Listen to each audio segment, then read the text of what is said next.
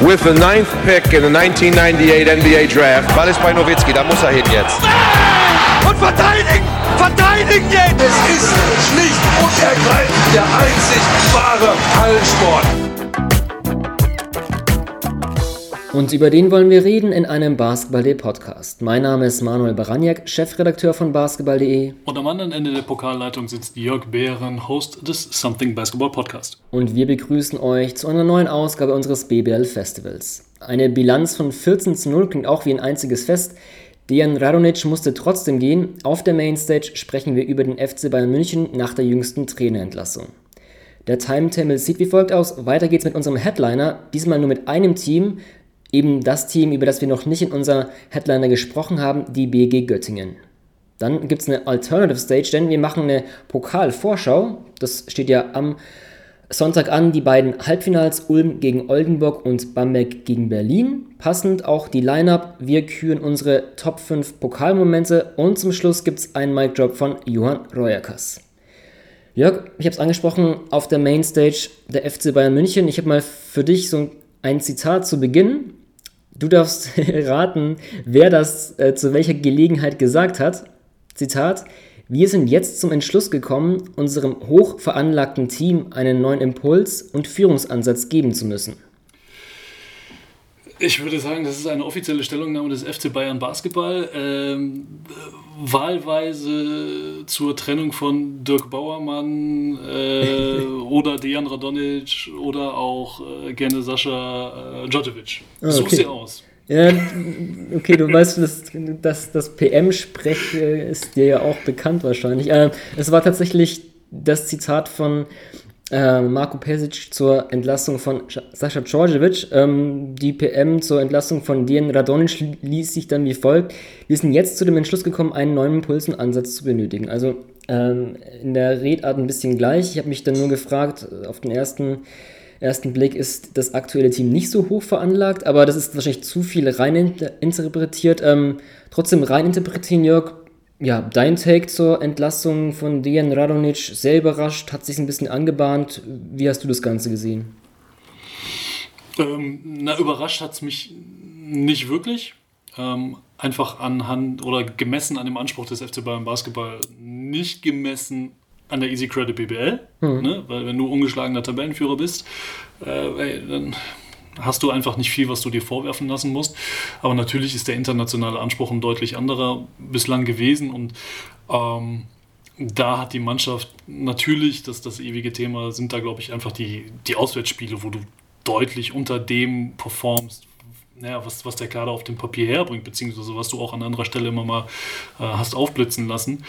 Ähm, und, und da ist es dann natürlich, ja, ist natürlich Handlungsbedarf gefragt irgendwann, wenn du sagst, ey, du hast jetzt noch gut die, knapp die Hälfte der internationalen Saison vor dir. Wenn du es jetzt noch schaffst, genau diesen Impuls zu setzen, und, und da die, die Potenziale noch abzurufen, ey, vielleicht geht tatsächlich noch irgendwas Richtung Playoffs. Ne? Aber dafür musst du halt jetzt handeln und nicht erst irgendwie in einem Monat oder, oder anderthalb, wenn es halt tatsächlich, wenn der Zug diesbezüglich tatsächlich schon komplett abgefahren ist. Hm, ja, ja, du sprichst es an von, die Playoffs sind ja gar nicht so weit entfernt. Also Bayern steht mit einer Bilanz von 6 zu 11 zwar nur auf Platz 15, aber äh, der letzte Playoff-Platz momentan von Roter Stern Belgrad eingenommen, die sind bei 8, 9, also nur zwei Siege entfernt. Also ja, irgendwie auch, auch so ein bisschen das auf die Fakten sprechen dafür, dass jetzt die Saison natürlich noch lange nicht gelaufen ist in der Euroleague, aber so, wenn man so die Spiele beobachtet, dann ja, war mein Eindruck nicht, dass Bayern wirklich in, dieser, in diesem Zustand wirklich was um die, um die Playoffs mitspielen kann. Ähm, du sprichst es schon an, neuer Impuls, neuer Ansatz. Ich habe mir auch so ein bisschen gefragt, irgendwie so, die, ja, so der Zeitpunkt, weil man kann ja auch über den Kader sprechen. Ne? Ich habe auch vorhin ne, so gefragt, okay, ist das jetzt kein hochveranlagtes Teamzitat mehr? Das ist ja auch mal so diese Kaderfrage gewesen. Also ich glaube, sowohl Radonic als auch der Kader war, ich glaube, seit Beginn der Euroleague-Saison konnte man das diskutieren und TJ Bray hat immer noch nicht gespielt. Ähm, jetzt kommt mit Cisco ein, ein, neuer Mann und man gibt halt auch Radonic praktisch jetzt nicht die Gelegenheit, ähm, mit diesen Guards, also ich denke mal, dass Cisco jetzt nicht sofort ähm, da wahrscheinlich so eine große Rolle einnehmen würde, aber an, an TJ Bray hängen ja doch viele Hoffnungen. Ob die natürlich nach so einer langen Verletzungspause gleich so erfüllen kann, ist wieder eine ganz andere Frage. Aber irgendwie so der Zeitpunkt ist ja auch ein bisschen hart. Also, ich meine, auch so spielerisch, auf wen viel auch ja, eingehackt wurde, wer kritisiert wurde, war auch so ein Marcus Nelson, der jetzt gehen musste. Und ähm, klar, da kann man immer sprechen, ne? inwiefern ist das die Entscheidung.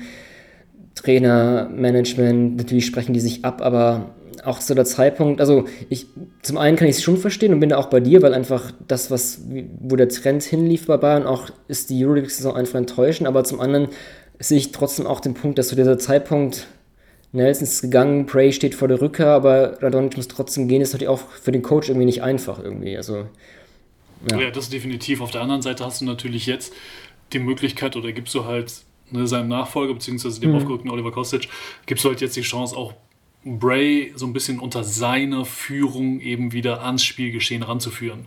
Ne, und, und letzten Endes ist die Euroleague ja für beide Neuland. Also sowohl für Coach als auch für Bray, der ja letztes Jahr mit, mit Fechter noch unterwegs war.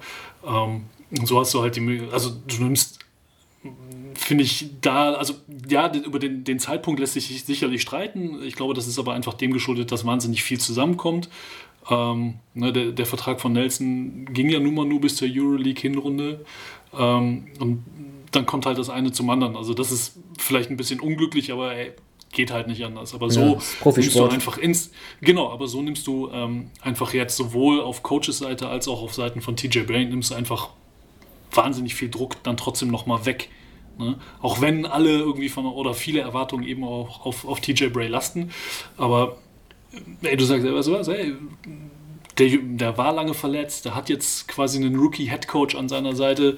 Also ne, wird das auch so ein bisschen den, den Erwartungsdruck erstmal wieder rausnehmen, denke ich. Und äh, das wird sicherlich beiden Seiten helfen und sich dann hoffentlich auch positiv auf die ganze Mannschaft auswirken. Hm, ja. Also auch, auch wenn ich jetzt so anschneide von wegen ne, der, der Zeitpunkt und man hatte Radonic nicht die Möglichkeit gegeben, mit Bray vor allem ähm, da vielleicht die Offensive ein bisschen anders zu strukturieren, weil ja so diese Ballhandling-Position vor allem hinter einem starken Maudolo ja doch ein bisschen wackelig war, muss ich auf der anderen Seite auch sagen, bin ich dann trotzdem jetzt nicht so, hätte ich jetzt nicht den Eindruck gehabt, dass Radonic da jetzt irgendwie so sehr stark das Ruder rumreißen kann, weil, mein, das können wir anhand einfach der Zeit, die Radonic jetzt in München ist, der damals auch während der Saison für Sascha Djordjevic übernommen hat, haben wir einfach gesehen, dass offensiv und defensiv, er ist halt einfach trotzdem defensiv mein Coach, offensiv fand ich bei Bayern immer auch, ist jetzt auch nicht so ein, so ein großes Playbook, da gibt es dann zwar schon Plays, die fand ich immer auch so, da, ja, hat Bayern einfach auch die individuell starken Spiele, dass die das einfach richten. Das ist dann vielleicht nicht, nicht taktisch irgendwie so der Schlüssel, das ist einfach die individuelle Stärke. Und ähm, deswegen wäre ich da auch vorsichtig und würde jetzt auch nicht post, ähm, behaupten, okay, wenn Radonic geblieben wäre und der hätte jetzt mit TJ Bray einen anderen Ballhändler, wäre das auch viel, viel besser. Also offensiv, man, man kann ja auch, hat ja auch eine Zeit, Greg Monroe, wie ist er eingebunden? Man hat es auch mit Derek Williams in der letzten Saison gesehen das war halt einfach nicht so optimal irgendwie in die Offensive integriert. Und ähm, defensiv ist eher sein Steckenpferd. Das ist das, aber auch allgemein durch Offense, individuelle Qualität, da müssen wir in der BBL gar nicht sprechen. Aber ähm, in der Euroleague ist das halt auch eine unterdurchschnittliche Defensive. Und ähm, wenn, wenn du als ja, defensiv geprägter Coach da jetzt auch nicht so sehr überzeugen kannst in der Euroleague, wird es halt auch schwer. Also äh, deswegen, ja, war es vielleicht auch nur ein, doch eine Frage der Zeit, wo dann Bayern sagt, okay, vielleicht müssen wir uns von unseren Ansprüchen, weil ne, jetzt in der Wildcard Euroleague, man will, wird, keine Ahnung, ja irgendwann auch eine A-Lizenz wahrscheinlich in der Euroleague haben, neue Halle. Wenn das dann der Fall ist, dann ja, will man ja doch noch sehr wettbewerbsfähiger sein und wirklich ein Dauergast in den Playoffs sein und Fragezeichen, ob das wirklich mit einem Headcoach Dian Radonic möglich ist. Ja, ja, zumal du halt ähm, ne, dann auch noch weiter gefasst bedenken musst, dass, ähm, dass du halt drauf und dran bist, quasi zwei deiner drei Saisonziele zu verpassen, wobei du eins ja schon verpasst hast. Ne? Du bist mhm. in der ersten Runde äh, aus dem BBL-Pokal rausgeflogen. Ähm, Im Ligabetrieb, ey, unangefochtenes Maß aller Dinge, ne? aber okay, bis zu den Playoffs ist halt noch ein bisschen und dann werden die Würfel wie, wie wir alle wissen, nochmal neu gemischt. Dann ist die Frage, hast du das Momentum? Äh, sind alle Jungs frisch und so weiter und so fort? Also bis dahin ist noch eine ganze Zeit lang hin, aber die Tendenz dahin stimmt ja auf jeden Fall schon mal. Ne? Aber das andere und halt das, das dritte von deinen drei Zielen ist, dass du sagst, hey, du willst um die Playoffs in der Euroleague mitspielen und das ist halt einfach stark gefährdet. So, das heißt, wie gesagt, du bist dann halt bei, naja, dabei zwei von drei schon mal irgendwie zu verfehlen.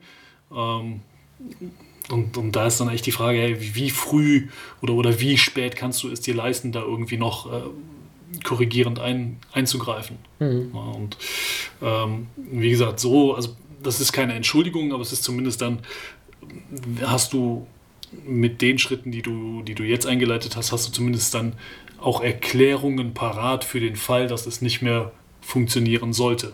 Wenn das ja. klappt, ey, wunderbar, dann hast du alles richtig gemacht, aber ne, wenn du halt eben nicht mehr in die Euroleague Playoffs einziehst, ey, dann kann dir auch keiner vorwerfen, irgendwie das Schiff äh, kapitänlos naja, in die stürmische See entlassen zu haben. Hm, ja, also man halt auch immer so interessant, ne? so Ziel A-Lizenz ist natürlich auch dann wichtig, wie präsentiert sich ein Club, sei es jetzt natürlich auch sportlich oder auch, ne, wie ist denn so der Zuspruch? Also ich denke mal, dass der FC bei München auch allein so eine Stahlkraft aufgrund der Marke hat, dass das jetzt nicht irgendwie fraglich ist, aber es sind trotzdem ein Ding, wo du als Club irgendwie auch gucken musst. Okay, wir wollen hier irgendwann mal eine A-Lizenz haben. Das ist halt auch in eine gewisse Weise vielleicht doch ein Druck, wie du dich halt präsentierst. Ähm, bin mal gespannt. Also, ne, so, ähm, was jetzt auch rauskam, hm, ich glaube, Daniele Bayesi in, in dem Video-Interview, das der FC bei München auf, auf seiner Homepage auch gestellt hat, hat ja auch klar gemacht, dass ja, der Kader jetzt so steht also ist natürlich auch in, interessant, ne? Bray lange verletzt, kommt jetzt zurück, wie lange braucht er? Ähm, Nelson, so sehr er auch kritisiert wurde, ist als Ballhändler weg. Da kommt jetzt auf mal Odulu, den ich auch jetzt zuletzt sah, dass der auch, ja, einfach, weil er halt Anfang der Saison viel spielen musste, viel übernehmen musste, das auch stark gemacht hat, aber irgendwann ist halt auch der Zeitpunkt gekommen, wo du halt einfach müde bist. Das haben wir ihn ja zum Beispiel gegen Bamberg auch stark an bin ich jetzt auch mal gespannt, wie, wie, ja, es wird jetzt nicht eine einfache Situation und ähm, auch auf, auf Twitter von Julian Buhl von der Abendzeitung einen Tweet gesehen, wo es eben auch hieß, nee, das ist nicht nur vorübergehend Oliver Kostic, sondern das ist ähm, ja, jetzt unser Coach bis Saisonende. Also es ist auch so ein Zitat, dass eben ähm, die Bayern nicht auf Trainersuche seien. Ob man das jetzt so glauben mag, sei dahingestellt, aber auch natürlich ja, eine interessante Personalie. Also ich weiß nicht, ähm, ich glaube halt auch so im Bayern-Nachwuchs ja auch schon ähm, viel gearbeitet, Oliver Kostic. Kann, ja, kannst du ein bisschen einschätzen als, als Nachwuchsexperte so ein bisschen, was er für ein Typ ist oder was so sein Spiel ist? Kann, ja, kannst du da ein bisschen, bisschen Einschätzungen geben zu Kostic? Oder? Ist so ein bisschen, ähm, ich, ich sage immer gute, also gute alte Jugo-Schule, ne? Äh, hart arbeiten, hart verteidigen, mit dem, mit dem Blick halt auch ähm, fürs, fürs Detail schon sehr. Das war schon bei ihm im, im Jugendbereich so. Ähm, die Frage ist halt, ob du das dann dementsprechend jetzt eins zu eins dann auch so als Head Coach ähm, weiterführen kannst. Hm. ich finde den, den Move insofern interessant, als dass du ja auch noch, also musst ja bedenken, dass du dahinter oder ebenfalls im Coaching-Staff mit Emil Mutapcic und Philipp Köchling mhm. ja zwei auch extrem erfahrene Coaches ja, hast. Ja. Mutapcic ja, übernahm er damals auch, als, als Djordjevic ging, da hat er erstmal genau. Mutapcic übernommen. Hätte man natürlich auch jetzt über, annehmen können, okay, der ist ja so ein renommierter Coach, natürlich auch mit Pesic sehr viel zusammengearbeitet, dass der vielleicht auch übernehmen würde, aber nein, Kostic ist es ja. Genau, der ja damals unter Pesic nach, nach München gekommen ist. Um, ähm, und insofern finde ich das sehr smart auch nochmal, dass du sagst, weißt du was, ey, wir, wir geben ihm das Vertrauen und wir, wir lassen ihn da machen, aber du hast halt einfach einen starken Background. Du hast halt eine, ein wahnsinnig äh, engmaschiges und, und kräftiges Korsett dahinter, was dir halt Stabilität gibt. Mhm. Ne? Ähm, das heißt, du, also du, du hast ja mit Mutapcic hast du ja sicherlich, also da fällt mir weniger ein, aber einen der, der prominentesten, renommiertesten und auch sicherlich stärksten ähm, Assistant Coaches in der Liga. Secret Weapon, ja. sage ich nur. Ich glaube, das, ja, das war Malcolm, ja, Malcolm Delaney. Also, ja, also da, da, da können wir, also da muss man, da könnte man sicherlich auch nochmal irgendwie eine, eine, gesonderte Folge zu machen, ne, über diese ganzen Coaching-Staffs in der Liga ja, und wer hat da welche Rolle. Und ähm, Mutapcic ist einer von denen, wo ich sage, der ist definitiv so von, von seiner ähm, so wie er sich gibt, von seinem Fachwissen, von seinem Habitus, ist er definitiv ein Head Coach. Aber ich glaube, dass er auf dieser Assistant Coach-Ebene für eine Mannschaft sehr viel wertvoller sein kann. Mhm. Und ähm, das ist eine Rolle, die, die auch nicht ganz simpel auszufüllen mhm. ist, weil du ja, immer so ein bisschen auch zwischen den Stühlen stehst. Ne? Du, ey, du bist in der Regel bist du dicke mit den Spielern, weil du, du, du öffnest dich auch mal eher einem, einem äh, Co-Trainer gegenüber als vielleicht deinem Headcoach, weil der ist mhm. derjenige, der entscheidet, ob du am Ende spielst oder nicht. Na, aber gleichzeitig bist du halt auch dem, dem Headcoach dementsprechend unterstellt und, und bist da ganz eng verzahnt. Also du bist da echt auch so ein, ja, ich sag mal, wie so ein bisschen vermitteln, vermittelnde Rolle nimmst du da ja auch immer ein. Ähm, und da jemanden wie, wie Emil Motapcic äh, zu haben, ist natürlich wahnsinnig wertvoll. wertvoll. Auch dementsprechend für Kostic, weil er halt weiß, ey, ich habe da jemanden an meiner Seite, ähm, ne, der, der, unfassbar viel Erfahrung hat. Ne, der mit Berlin deutscher Meister geworden ist, dann damals nach Braunschweig gegangen ist, da auch viele junge Spieler weiterentwickelt hat oder zumindest halt in dem Rahmen, der damals möglich war, versucht irgendwie mit einzubinden ähm, solche Dinge und halt viel Erfahrung auch schon in dem Verein hat, die, die Mechanismen kennt und so weiter. Und, und Köchling ja genau das Gleiche, der, der ja mit, mit Mutapcic auch schon seit Jahren zusammenarbeitet. Ähm, von daher ist das schon ein smarter Move auf jeden Fall, ne? dass mhm. du sagst, weißt du was, Kostic, äh, schwimm dich mal frei, aber wir lassen dich dann nicht ohne Schwimmflügel raus ins Wasser.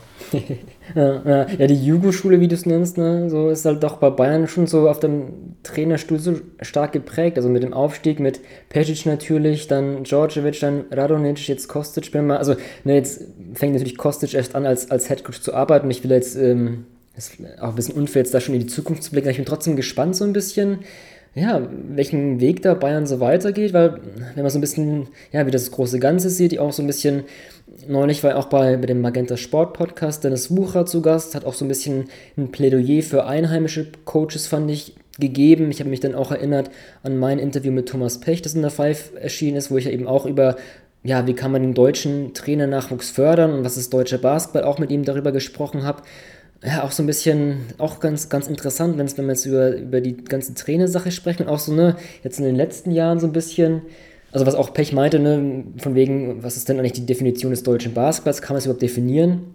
meinte er auch so, okay, das halt auch, können wir noch nicht, weil auch unsere Geschichte erst so jung sei und ähm, so ein bisschen so anfing mit dem EM-Sieg und dann die Spieler von da, die sind dann vielleicht übergegangen, irgendwie Positionen, das heißt Trainer oder Führungspositionen einzunehmen, dass es trotzdem erst noch so ein Prozess ist, aber dann auch interessant, so mit, man meint auch, BBL war jetzt auch immer ähm, eher so amerikanisch und auch ich weiß das genaue Wort nicht mehr, aber halt auch von der Balkanschule her geprägt, aber jetzt in den, in den letzten Jahren so ein bisschen natürlich mit der Itu steht als erstes so, der so den spanischen Einfluss reinbringt, dann mit Pedro Kais, so einer der, vielleicht der Youngster-Coaches, ähm, was sein Fechter macht, toll. Jetzt kommt so ein Jakalakovic, der ja auch ähm, nicht nur Spanisch sozialisiert wurde, aber auch, hat so ein bisschen, auch, auch ein bisschen ähm, Jugendschule, aber halt trotzdem interessant, dass dann, also die BBL ist eh, was Coaches betrifft, ja sehr divers, ähm, aber trotzdem so auch ganz interessant, dass ne, so dieser spanische Einfluss. Bin mal gespannt, als, äh, ne, weil Bayern einfach als, ist ja unbestritten, Etat, ähm, auch Euroleague-Ansprüche, dass es einfach insofern das Aushängeschild sein kann, sein möchte, je nachdem, aber natürlich auch interessant, welchen Coaching werden die in Zukunft gehen. Also ich äh, ufe jetzt gerade hier so ein bisschen aus und das ist jetzt gar nicht mehr so sehr Thema der Radonic-Entlassung, deswegen will ich da jetzt auch äh, gar nicht, aber das ist so ein bisschen, ja, habe ich mir so ein bisschen Gedanken gemacht. Ähm, ja. ja, ja, aber es ist ja ein ganz wichtiger Aspekt, also zumal Kostic auch äh, jemand ist, der tatsächlich ähm, in diesem Konstrukt echt die letzten Jahre groß geworden ist. Also mhm. Also der ist ja schon, der ist ja jetzt schon, ich, soweit ich weiß, jetzt 2014 ähm, in München. So, also das ist ja jetzt auch keiner, der, der neu ist in, in diesem ganzen deutschen Basketball-Kosmos. Ne? Der ist ja schon echt lange dabei und der hat sich halt von unten hochgearbeitet. Ähm, und, aber das hast du ja auch hast du ja auf vielen Ebenen. Also wenn du eben, wenn wir eben noch in der Auflistung vergessen haben, waren ja auch die Jungs hier Kreizer Merlins, ne, die beiden Isalo-Brüder. Mhm. Das ist ja nochmal einen, noch einen anderen Einfluss auf Headcoach-Ebene. Aber ich glaube einfach, ähm, und, und das finde ich ganz, ganz spannend, auch was so ein bisschen rausschwingt aus dieser Wucherer-Geschichte, was, was er bei den Kollegen von äh, Margrethe Sport erzählt hat, ist, dass du das Basketball Deutschland einfach ein echt guter Nährboden für Coaches allgemein ist. Mhm. Also wenn du dir schaust, wo die Jungs herkommen, ne? Sebastian Gleim, Rist Wedel, lange Zeit in Frankfurt, zweite Liga gearbeitet, kriegt jetzt das Vertrauen, ne, den Headcoach-Posten zu übernehmen.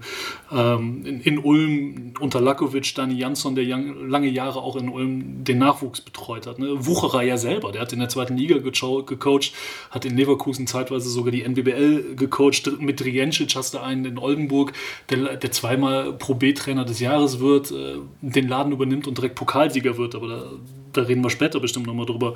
Hamsen hat mehrfach die Pro A gewonnen, beziehungsweise damals noch zweite Liga Nord. Äh, Mike Taylor ist mit Ulm ursprünglich aufgestiegen, bevor dann irgendwann wieder zurückgekommen ist. John Patrick hat sogar, als er noch in Göttingen war, hat er auch noch die NBBL betreut. Mhm. Ähm, also um, um, auch da einfach ja, sich auszuprobieren, weil du auf, mhm. auf dem niedrigeren Level einfach auch nicht nur als Spieler dir mehr Fehler erlauben kannst und Dinge einfach ausprobieren kannst, sondern auch als Coach. Ja, und, und, da, mhm. glaube ich, ist, wie gesagt, wenn, wenn man sich da viele Personalien anschaut, die momentan in der BBL aktiv sind, äh, sieht man einfach, dass das echt, äh, wie gesagt, ich finde, ein, ein sehr gesunder Nährboden ist, um als Trainer zu wachsen im Laufe der Jahre. Hm, ja, ja.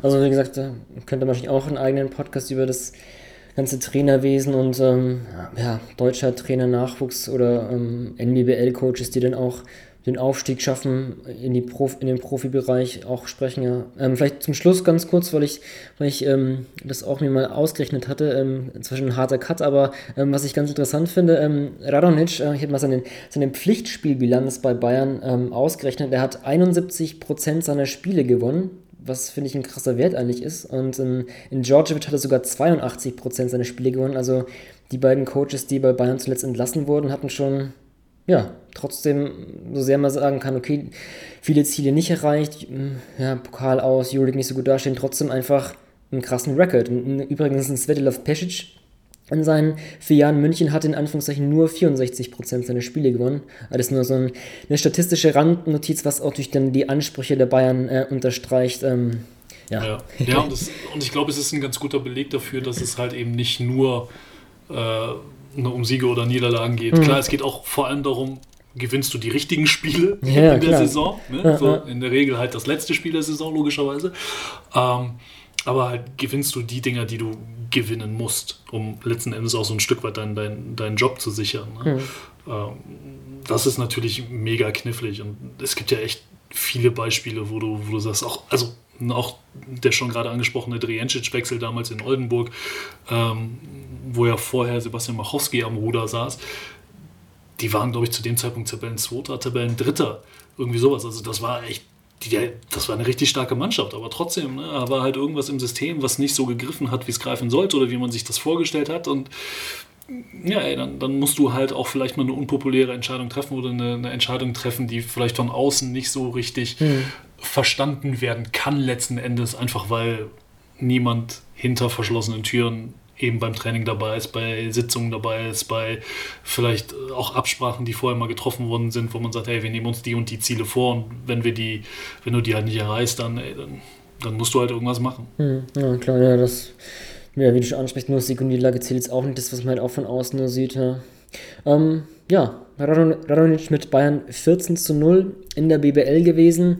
Ähm, beinahe hätte es ja auch eine Niederlage gegeben, aber nur ähm, Petri Koponens Buzzerbeater-Teil nach Anspiel von Maudulu hat das verhindert und ähm, wer war der Gegner? Es war die BG Göttingen. Das ist unser Headliner ja, der heutigen Ausgabe. Ähm, hatten wir noch nicht gesprochen, wurde endlich mal Zeit, aber ja, was für einen besseren Zeitpunkt gibt es als ähm, dem jüngsten Erfolg? Ähm, diesmal hat es geklappt, ein großes B zu schlagen. Ähm, gegen Alba Berlin gewonnen. Ähm, Jörg, hast du, das, hast du das Spiel gesehen oder was sind so deine allgemeinen Eindrücke von Göttingen, vor allem jetzt im, in der letzten Zeit, wo sie sich so im Aufwind befinden? Ja, ich, ich habe es gesehen tatsächlich und äh, muss ganz ehrlich sagen, dass ich hinten raus ein bisschen Angst hatte um das Nervenkostüm der BG Göttingen, weil ich dachte so, Leute, das ist schon wieder so eine enge Kiste. Und also so sehr ich es auch Berlin gegönnt hätte, ähm, aber auf der anderen Seite habe ich gedacht, bitte Göttingen, das ist also wie herzzerreißend muss das sein, wenn du dir dann vielleicht doch wieder mit der Schlusssekunde irgendwie so einen Wurf aus der Ecke oder sonst woher äh, einfängst und damit noch ein Spiel verlierst, was du eigentlich verdient hättest zu gewinnen. Mhm. So, und äh, gut, dann haben sie es halt hinten echt clever runterverteidigt, äh, Jonas Matisek mit dem Turnover und dann gewinnst du das und das ist so ein bisschen, okay, da kann sich leider Gottes Alba Berlin nichts verkaufen, aber ich glaube, das ist für die BG Göttingen gefühlt definitiv so ein bisschen Wiedergutmachung für das verlorene Münchenspiel. Ähm, ja, und äh, ist, es der, ist es der Faktor Alex Ruff? Manuel, ich weiß es nicht. Ja, also mein, die Bilanz gibt mir mal recht. Also, wenn man jetzt das Pokal aus gegen Ulm mal von absehen, das war sein erstes Spiel, da war vielleicht noch nicht so drin, aber jetzt in der Liga mit Roof haben sie alle vier Spiele gewonnen und ähm, ja, ich also auch gegen Berlin fand ich jetzt einfach auch so ein Schlüssel, dieses, ne, du kriegst mit Roof einfach so einen spielintelligenten Spieler auf dem Flügel, der auch so ein bisschen ne, die Point Guards in, in Göttingen entlastet. Ähm, Kian Anderson vor allem, der jetzt aber auch, der zuletzt der heiß war, aber auch natürlich auch ein großer Scorer ist, ein, ein Bennett Hund, der entlastet die, ist ein sehr intelligenter Offensivspieler vom Flügel und kann halt auch, also dieses Pick and Roll mit Dylan Osetkowski war auch halt eine Waffe gegen Berlin und ähm, das haben wir auch schon in anderen Spielen gesehen. Ich kann mir auch gegen, gegen Bonn erinnern. Ähm, ist vielleicht auch so ein, ganz interessant. Berlin-Bonn verteidigen ja teilweise auch so, so ein bisschen ähnlichen Pick and Roll, wenn es da so darum geht, so einen, einen, dritten Verteidiger oben am Flügel zum Ballhändler zu schicken. Und ähm, da hat man einfach gesehen, dass Roof einfach so ein spielintelligenter Akteur ist und einfach weiß, wie du da gegen ähm, spielen kannst. Und da hat die teilweise echt ähm, dieses Pick and Roll mit Osikowski auseinandergenommen ist so ein großes Wort, aber teilweise lief es halt echt wie im Schnürchen und ähm, ja, für mich ist, ist Ruoff auch, auch ein großer Schlüssel. Ich meine, es ging ja auch schon ein bisschen vorher los, also wenn wir jetzt ne, vier Siege mit Ruoff, davor war dann die Niederlage gegen Bayern und davor, glaube ich, Gießen war, ging es ein bisschen unter, aber da auch gegen Hamburg und Oldenburg davor gewonnen. Also dieser Erfolgslauf in Göttingen hat sich anscheinend auch so ein bisschen, vielleicht so ein bisschen vor Ruoff angekündigt vielleicht, aber mit ihm auf jeden Fall ähm, äh, ein das passt halt einfach anscheinend. Roof, Göttingen, Reuerkass, es ist einfach anscheinend so eine, ja, oft wie es halt so ist mit, mit Coaches und, Spielern, das, manchmal funktioniert es bei anderen Teams nicht so, aber das, das scheint hier einfach zu klappen. Also starke Neuverpflichtung. Ja, definitiv. Es, es, erinnert mich immer so ein bisschen von der Konstellation äh, an Nate Linhardt und Bayreuth mit ja, Corner. Ja, muss so ich auch gerade denken. Also ja. so als, als spielmachender Dreier. Ja, ja ähm, der auch schon woanders unterwegs gewesen ist, aber tatsächlich irgendwie ne, halt Alex Ruoff, wie du sagtest, Ruoff, Royakas, Göttingen, das, das funzt irgendwie. Und ähm, ich glaube, sie profitieren halt einfach extrem davon jetzt, dass sie mit Ruoff eben diesen Playmaker auf der 3 haben und dann dementsprechend auch Anderson weniger, mhm. weniger Ballhändler sein muss, also weniger mhm. Vorbereiter. Ja, also er hatte jetzt ja trotzdem auch in dem, in dem Spiel gegen Berlin fünf Assists, ähm, aber es ist jetzt nicht mehr seine primäre Rolle. Also du kannst ihn jetzt natürlich viel mehr als Scorer einsetzen, viel mehr Offball spielen lassen, also, ganz, also taktisch ganz anders, ganz anders einbinden. Ne? Und äh, da bin ich mal gespannt, wie sich das jetzt noch in den, in den nächsten Wochen weiterentwickelt. Aber es ist natürlich sensationell, dass du äh, mit Rove halt einen hast. Klar, er kennt halt den Coach, er kennt die Umgebung und so weiter. Aber äh, es ist immer wieder faszinierend, äh, wie sowas funktioniert oder wie sowas dann tatsächlich auch.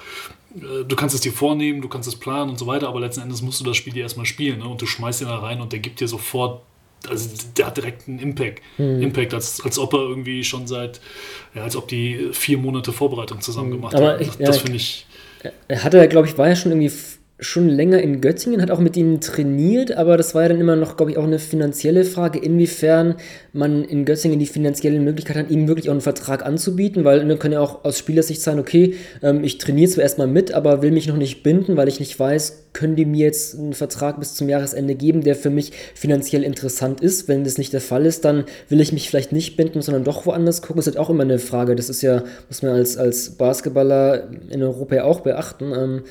Ja, also ist ganz lustig, auf der, auf der PK dann hat Royakas sich selbst große Props gegeben. Ähm, das hört ihr dann am Ende des Podcasts noch, ein kleiner Audio-Ausschnitt, auch ganz lustig. Ähm, ja, ich finde, also wenn ich jetzt ja so auf Basketballteams gucke, also Positionsbezeichnungen so ein bisschen obsolet, aber eher so, so die Rollen. Und für mich gibt es einfach so, du brauchst halt einen Ballhändler, einen Flügel und einen Großen. Wenn man die drei Rollen nimmt, und da ist halt jetzt Göttingen mit Anderson, Ruhr und Osetkowski auf diesen drei Rollen Zuschreibungen, finde ich schon stark besetzt. Also ich glaube, Ruhr Anderson haben jetzt schon ein bisschen gesprochen. Anderson, glaube ich, war, wenn mich alles auch oft in deiner Heatcheck-Lineup. Also oder? Ja. Ich, äh, ja. Also ich glaube, so glaub, ich, hatte ihn, ich, hatte, ich, ich, hatte ihn irgendwo auf jeden Fall definitiv dabei. Äh, würde mich jetzt sehr wundern, wenn ich ihn beim, beim Heatcheck äh, äh, außen vor gelassen also, hätte. Hat er mir auch gegen Berlin ja, so gesehen? Das hat ja auch, das hat ja auch genau, ich wollte gerade sagen, das Berlin-Spiel hat es ja ganz gut gezeigt, ne? Ähm, wo er offensiv echt nur äh, geht er am Ende mit acht Punkten äh, vom Platz, auch nicht so die, die beste Quote, aber mhm. der Typ wirft dir halt weiter, weil er einfach, weil, also weil er einfach Selbstvertrauen bis Oberkante Unterlippe hat und der trifft dir dann auch gerne mal die Dinger, die dann einfach wichtig sind. Hm. Ja, wobei, das gibt dir natürlich ja. auch einen emotionalen Booster noch. Das ist halt auch so dieses wichtige Effekt, ist das Roof da. Also ich fand seine Entscheidungen auch teilweise ein bisschen schlecht. so, ich kann mich erinnern, so Ende des dritten Viertels gab es wirklich so zwei Possessions in Folge. Er dribbelt, ich habe mal wirklich in die Zeit gestoppt, weil ich so, ne, so, was ich ganz lustig immer auch finde, was für Statistiken wir in der NBA haben können. Da gibt es ja diese, diese Touches und Seconds per Touch, wie viel und wie viel, ähm, was für eine Quote wirft der Spieler, wenn er zuvor ein Dribbling, zwei Dribbling, ist ja krass, was es da alles durch die Tracking-Stats gibt, aber ich habe dann auch mal geguckt, so, er hat dann Ende des dritten Viertels acht Sekunden getrippelt, dann danach sogar zehn Sekunden immer gegen Mattis 6 und Pull-Up 3 genommen und es war einfach halt schlechte Entscheidungen. Gab's keinen Pass, ja. einfach dribbel, dribbel, dribbel, werfen einen Dreier und das ist halt das Problem mit diesem Heatcheck, das trifft wahrscheinlich bei Kian Anderson, deswegen hast, hast ihn du in deiner Heatcheck-Line wie äh, kaum im anderen Spiel, das halt auch dann auch theoretisch Spiele verlieren kann. Und das ist eben so wichtig, vielleicht auch, dass jetzt ein Groove da ist, wo du weißt, okay, bei Anderson läuft jetzt nicht so, er muss jetzt aber nicht kriegen, weil wir geben jetzt einfach Groove. Und ich fand es auch ganz interessant, ähm, Berlin hat auch mal wieder ähm, im vierten Viertel auch mal diese, diese, diese Box-and-One-Defense kurz ausgepackt. Ich glaube, so drei Ballbesitze waren es, wo die halt wirklich mit vier in der Zone standen und einer hat dann halt dann Anderson Mann gegen Mann verteidigt und ähm, dann hat dann Ruoff den Dreier getroffen und dann hat Ruoff ähm, durch den Baseline-Drive ähm, Layup gemacht. Also das ist vielleicht so ein gutes Beispiel für, okay, Anderson, Heatcheck-Typ, aber kann, kann auch mal ja, ein Ausfall sein, weil er eben nicht so gut trifft. Aber ich habe jetzt Roof einen, der halt auch dann zum einen kreieren kann, aber eben auch, der weiß, weiß auch, wo der Korb ist. Er hat ja auch die Spielintelligenz, um da, um die Größe, um da auch dann zu scoren. Und das fand ich dann auch, auch ganz bezeichnend, dass Göttingen ja diese Defense da so umgehen konnte und ähm, da Roof dann übernommen hat. Ähm, das vielleicht Absolut, taktisch nur, ja. ja. Ja, aber es zeigt halt einfach auch nochmal, dass du äh, A, wie gesagt, Anderson halt respektieren musst weil der knallt dir, also auch die schlechten Würfe knallt er dir halt ab und zu mal um die Ohren und das reißt dann natürlich halt wirklich die, die Halle emotional mit und ey, wenn, wenn Göttingen das dann dementsprechend aushebelt und über Ruff äh, dann zu Punkten kommt, dann okay, dann hast du halt auch nur zwei oder dementsprechend drei Punkte kassiert, aber es ist nicht so ein emotionaler Push. Ne, der, dich, der dich dann äh, als Gegner dementsprechend auch so ein bisschen, ein bisschen runterzieht. Aber ich glaube, die auch eine ganz wichtige ähm, Personalie in diesem Gesamtkontext sicherlich für für die BG Göttingen ist einfach Dylan Osetkowski, der, der jetzt dann auch gegen äh, Berlin sein erstes Double-Double hatte mit 24-11, ähm, aber auch in den, den letzten Wochen echt immer stärker geworden ist, immer mehr so zu seiner Rolle gefunden hat. Ähm, und, und der da echt ein, ein, ganz, ganz enorm wichtiger Faktor einfach unten ist und genauso dieses Dreieck ähm, komplettiert, was du eben schon beschrieben hast. Hm. Ne, mit, mit, mit Ballhändler, ja, mit ja. Äh, Flügel und dann halt dementsprechend mit, mit einem Big Man. Ja. Ähm, und ja, der halt einfach auch nochmal so, so ein spielerischer Gegenentwurf eben zu, zu Anderson, beziehungsweise eher äh, Komplementärspieler ist, auch vor allem mit, mit Rove dann im, im Pick and Roll. Ja, also was einfach, ja. jetzt viel mehr Möglichkeiten gibt. Er ist einfach ein starker Abroller. Also es ist ja nicht so, ne, ist immer die Frage, wie gut ist der, wird er auch gut eingesetzt, aber das fand ich halt auch einfach mit diesem, mit Rove so, das passt eigentlich ganz gut, so ein starker Abroller und auch jetzt auch, ich meine, er ist ja jetzt ein Rookie, aber auch irgendwie doch ganz spielintelligent. Es gab auch so eine Szene, das hat mich auch wieder so ein bisschen an die Kralsheimer Ballbewegung erinnert. Ich habe es auch dann den, den Clip ähm, mal getwittert, so auch so, ja, so wie so Spurs 2014er Style, wo halt auch dann ne, Anderson Pick and Roll mit Osetkowski, der rollt ab, dann kommt aber der Pass erst auf den Cutten and Lockhart, auch wieder so ein Beispiel, wie man gegen die Berliner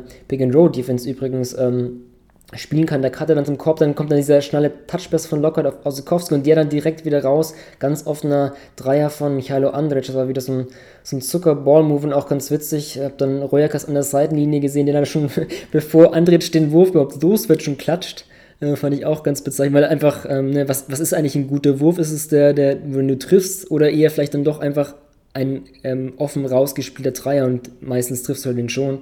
Das fand ich auch, ähm, ja, und hat bei Osetkowski ähm, auch ein wichtiger Bestandteil, der, der das ganz schnell liest. Also die, ne, dann ist so ein Locker nah bei dir in der Zone, du kriegst den Ball und die meisten Bigmen würden dann vielleicht irgendwie, was mache ich jetzt, irgendwie am Korb schleudern oder auf den Ball auf den Boden setzen, dann vielleicht einen Ballfluss begehen, aber er hat es sofort gesehen, wo dann der offene Mann sein könnte. Und ähm, ja, für, ne, ich habe angesprochen, einen Rookie, aber trotzdem fand ich ein ganz, also klar, ist jetzt nicht konstant immer vielleicht so, aber trotzdem hat auch die Spielintelligenz und so ein bisschen, weiß ich nicht, so die, die, die Big Man in Göttingen ist halt auch vielleicht eine ganz gute Historie. Also in der Vergangenheit, so letztes Jahr Derek Willis, der auch eingeschlagen hat, dann sich einen Vertrag in Ulm erspielt hat. Ähm, ich fand Darius Carter eigentlich, ja, der, der ist, ich könnte jetzt auch ein Royalcast-Zitat nehmen, auch irgendwie so ein bisschen auf dem absteigenden Ast, aber als sie damals ihn verlängert haben, war ich auch überrascht, weil ich ihn am Anfang schon recht gut fand.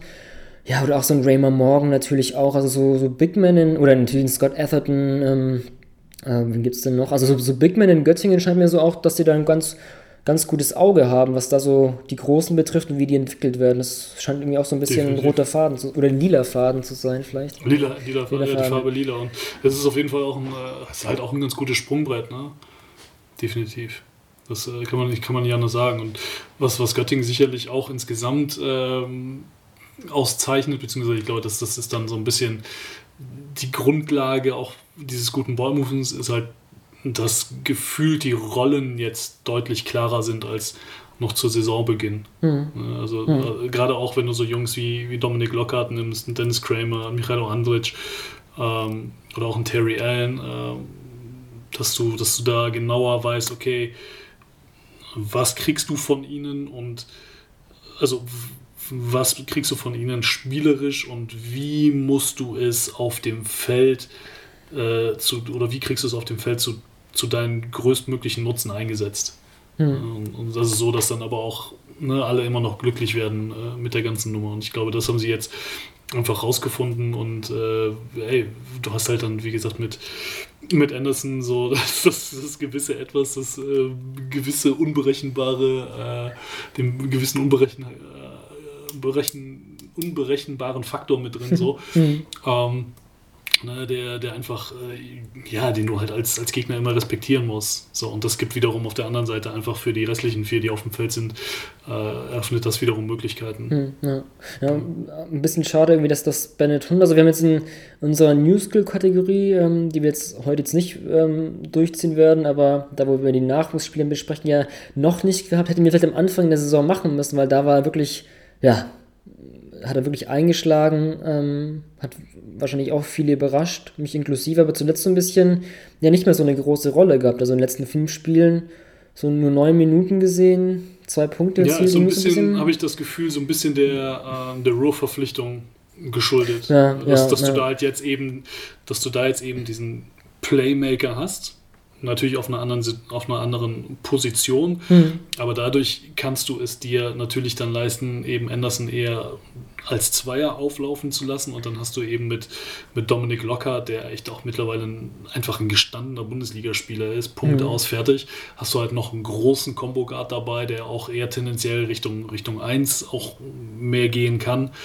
ähm, noch als Ballhändler dann dementsprechend auch noch mit auf dem Feld, was dir auch defensiv wahnsinnig viele Optionen gibt, einfach, ne? weil du kannst dann sagen, weißt du was, dann ziehst du Anderson eben von dem schwächeren der gegnerischen, äh, setzt du Anderson auf den potenziell schwächeren gegnerischen Gartern und, und lässt Lockhart dann dementsprechend da äh, dann gegen den, den anderen verteidigen, weil er einfach auch eine, eine wahnsinnig gute Länge hat für einen, mhm. für einen Guard. Ja, ähm, ja und, und da ne, das, ja, irgendwer muss dann halt leider Gottes weniger Minuten sehen und das ist halt momentan, äh, momentan Bennett Hund. Mhm. Ja, also man war am Anfang der Saison wahrscheinlich auch, da ja, war Anderson ja noch nicht so drin, wurde auch ein bisschen vor der Saison ein bisschen von, von Reukers, glaube ich, auch kritisiert, von wegen, ne, der kann 40 oder 4 Minuten spielen und das war auch vielleicht eine Zeitpunkt für, für Bennett Hund ganz gut, der ja, bestimmt mit dem Blick auf die Saison Göttingen auch in der Offseason ähm, viel gearbeitet hat und dann vielleicht auch einfach, ja, so zu Saisonbeginn vielleicht auch von vielen Teams noch nicht so genau, okay, kleiner Spieler, hm, was kann der, aber er kann eben eine Menge und das, ja, vielleicht deswegen einfach so ein guter Start und jetzt so ein bisschen andere Rollen. Ähm, ich denke mal, ich denke mal, wie er jetzt spielt, ist vielleicht auch nicht so das war das, was, was, was er kann, aber auch vielleicht am Anfang der Saison vielleicht auch ein bisschen overperformt. Ich denke mal, dass so die, ja, das Leistung so ein bisschen in der Mitte liegt. Also ich denke mal auch, da kommen bestimmt wieder, wieder bessere Zeiten für Bennett Hund und ja, Lockhart finde ich auch über den, der wird so ein bisschen vergessen fast vielleicht, wenn, wenn wir auch ein bisschen Hype um Bennett Hund gemacht haben, auch zu Recht. Aber wie du schon ansprichst, das ist wirklich ähm, defensiv, finde ich, sehr vielseitig und auch vor allem offensiv, finde ich, nochmal hat er so ein bisschen für mich so ein bisschen mehr Spielintelligenz. Er weiß, was er wie zu tun und vor allem der Wurf sehr gearbeitet. Also er wirft 40% Dreier, hatte letzte Saison nur 30%, im Jahr davon nur 23%. Also ist echt ein großer Faktor. Ähm, auch, auch so Turnover reduziert, hatten, also für mich auch so ein Spieler, der ein bisschen übersehen wird, aber trotzdem so im nächsten Nationalmannschaftsfenster trotzdem auch ein Kandidat für die Einladung zumindest ist. Hat er ein bisschen, schon ein bisschen ab und zu Nationalmannschaft geschnuppert, ist jetzt nicht der, der große Star und der natürlich ja, nicht immer ein Kandidat ist, aber trotzdem, ich glaube, da hätte es zumindest auch mal verdient, wieder eingeladen zu werden. Und ich, der wird, glaube ich, schon gerne vergessen, Lockhart, aber in dieser Saison für mich auch ein großer Faktor einfach als Rollenspieler in diesem Göttinger Team. Also finde ich echt gut, was er macht. Absolut, ja. Mittlerweile halt echt auf einem, auf einem sehr guten Level, ne? weil, du, weil du ihn halt so variabel einsetzen kannst. Ne? Der kann dir mal den Ball nach vorne bringen, der kann dir aber auch Offball spielen. Äh, er ist defensiv sehr stabil. Äh, eben durch seine Länge gibt er dir auch ein bisschen Rebounding. Er kann halt echt auch, hat eine gute Court Vision, ähm, was ich prinzipiell auch immer sehr interessant finde, nur weil du einfach als, als großer Guard einfach andere Dinge siehst. Einfach. Also mhm. eine Passfähigkeit jetzt mal grundsätzlich vorausgesetzt, aber wenn du einfach eine gewisse Größe hast, fällt es dir oder ist es generell natürlich leichter, über in gewissen Situationen über die Defense drüber zu passen, was einfach aus als kleinerer Spieler aus, aus ja, physiologischer Sicht einfach nicht möglich mhm. ist. Punkt ja, aus. So. Ja, und ähm, also da, da bringt er schon, da bringt er schon sehr viel mit und äh, was weiß ich, wenn du, wenn du klein spielst, kannst du ihn ja sogar meinetwegen auf die drei stellen. Mhm, ja, geht ja auch absolut, noch. Ja, stimmt, also so eine Line-Up, Anderson, na gut, Anderson, Hund haben ja auch gestartet, war natürlich ja, auch sehr klein, aber... mit, mit Anderson, Hund, und äh, Lockhart, Lockhart auf 1, 2, 3 gehen, dann gehst du mit Roof auf, der 4 ja. auf der 4 ah, und äh, was weiß ich, Terry Allen auf der 5. also bist du halt richtig klein und richtig schnell unterwegs, ne? aber dafür hast du halt auch massig Ballhandling auf dem, äh, auf dem Platz. Ja, das, das wäre mal cool, müssen wir mal ein bisschen beobachten, was, was Göttingen in der nächsten Zeit macht, vielleicht sehen wir die Line-Up ab und zu mal, ähm, Jörg, wenn du nicht mehr, nichts mehr hast, dann würde ich sagen, wir, wir schließen den Headliner. Ähm, Dominik Lockhart ist vielleicht ein ganz gutes Stichwort, ähm, auch wenn wir über das Sprungbett in Göttingen sprechen, denn da hat er sich auf jeden Fall entwickelt, war davor ja in Oldenburg. Da hat er nie so richtig den Durchbruch geschafft. Oldenburg, ja, die spielen am Sonntag im Pokal-Halbfinale in Ulm und ja, über die beiden Halbfinals wollen wir jetzt sprechen. Das andere ist dann Bamberg gegen Berlin, aber vielleicht zuerst Ulm gegen Oldenburg. Ähm, Jörg, weiß nicht, ob du, das gab ja das Duell auch schon in der BBL-Hinrunde, da hat Ulm 104 zu 91 in Oldenburg gewonnen. Ähm, hast du da irgendwas mitgenommen? Ist dir da irgendwas hängen geblieben, was das Duell betrifft? Oder haben sich für dich die Teams irgendwie dahingehend jetzt ganz woanders hin entwickelt? Ähm, ja, hast du da irgendwie, ist da was im Kopf hängen geblieben bei dir? Also von dem Spiel tatsächlich nicht. Ja, ja gefühlt einfach auch schon so lange her wieder. Ja. Ich habe jetzt tatsächlich aus, dem, aus, dem, aus der Lemeng nicht, nicht auf dem Schirm, welcher Spieltag das war, aber ähm, auf beiden Seiten hat sich einfach wahnsinnig viel getan. Du hast Oldenburg hat mittlerweile Armani Moore, du hast Tyler Larsen dabei, in, in, Ulm ist einfach insgesamt wahnsinnig viel passiert. Ne? Du hast verletzte Rückkehrer, du hast einen Killian Hayes, der mittlerweile wahnsinnig konstant spielt. Du hast Soran Dragic, den wir ja neulich jetzt angesprochen haben, der irgendwann gesagt hat, wisst ihr was, Jungs, ich gewinne jetzt ein paar Spiele für uns. Ähm, so, dann hast du noch diese Dynamik, hey, wir reden vom Pokal. Äh, da, da, ist äh, naturgemäß immer alles möglich. Von daher sehe ich die beiden Teams, ähm, auch wenn man jetzt mit, mit Blick auf die äh, Tabelle da vielleicht was anderes sagen könnte, ich sehe das, ich sehe die völlig auf Augenhöhe mhm. mit, mit Blick auf das Halbfinale. Ja, also ich ich, oder, oder, oder siehst du eine der Mannschaften irgendwie wegen Faktor XY irgendwie ein Stück weiter vorne? Nee, also ich glaube, die haben beide eigentlich einen ganz ordentlichen Lauf. Ulm vielleicht sogar momentan ein bisschen größeren Lauf noch.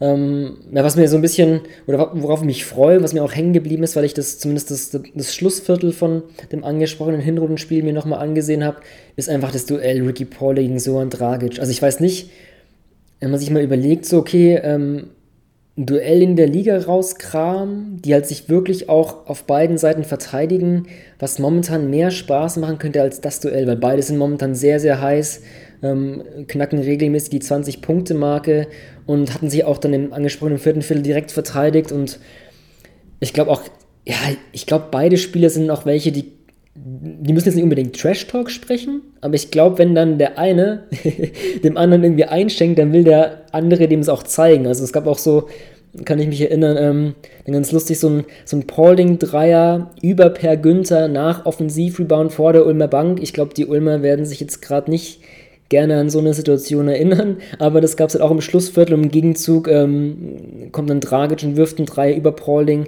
Die beiden haben sich auch im Schlussviertel ein bisschen gebettelt, haben da so ein bisschen auch andere Ansätze. Dann Dragic geht natürlich mehr über den Dreier. Paulding, der kann halt auch schon in der Zone auch so ein bisschen seine Physis ausspielen. Und es ist einfach ein Duell, auf das ich mich wirklich sehr freue. Und ich gehe einfach mal davon aus, oder wird für mich auch Sinn machen, dass sich auch wieder beide auf der 3 als Starter auch gegenüberstehen. Und ich glaube, das könnte auch so ein prägendes, prägendes Duell bei diesem Halbfinale werden.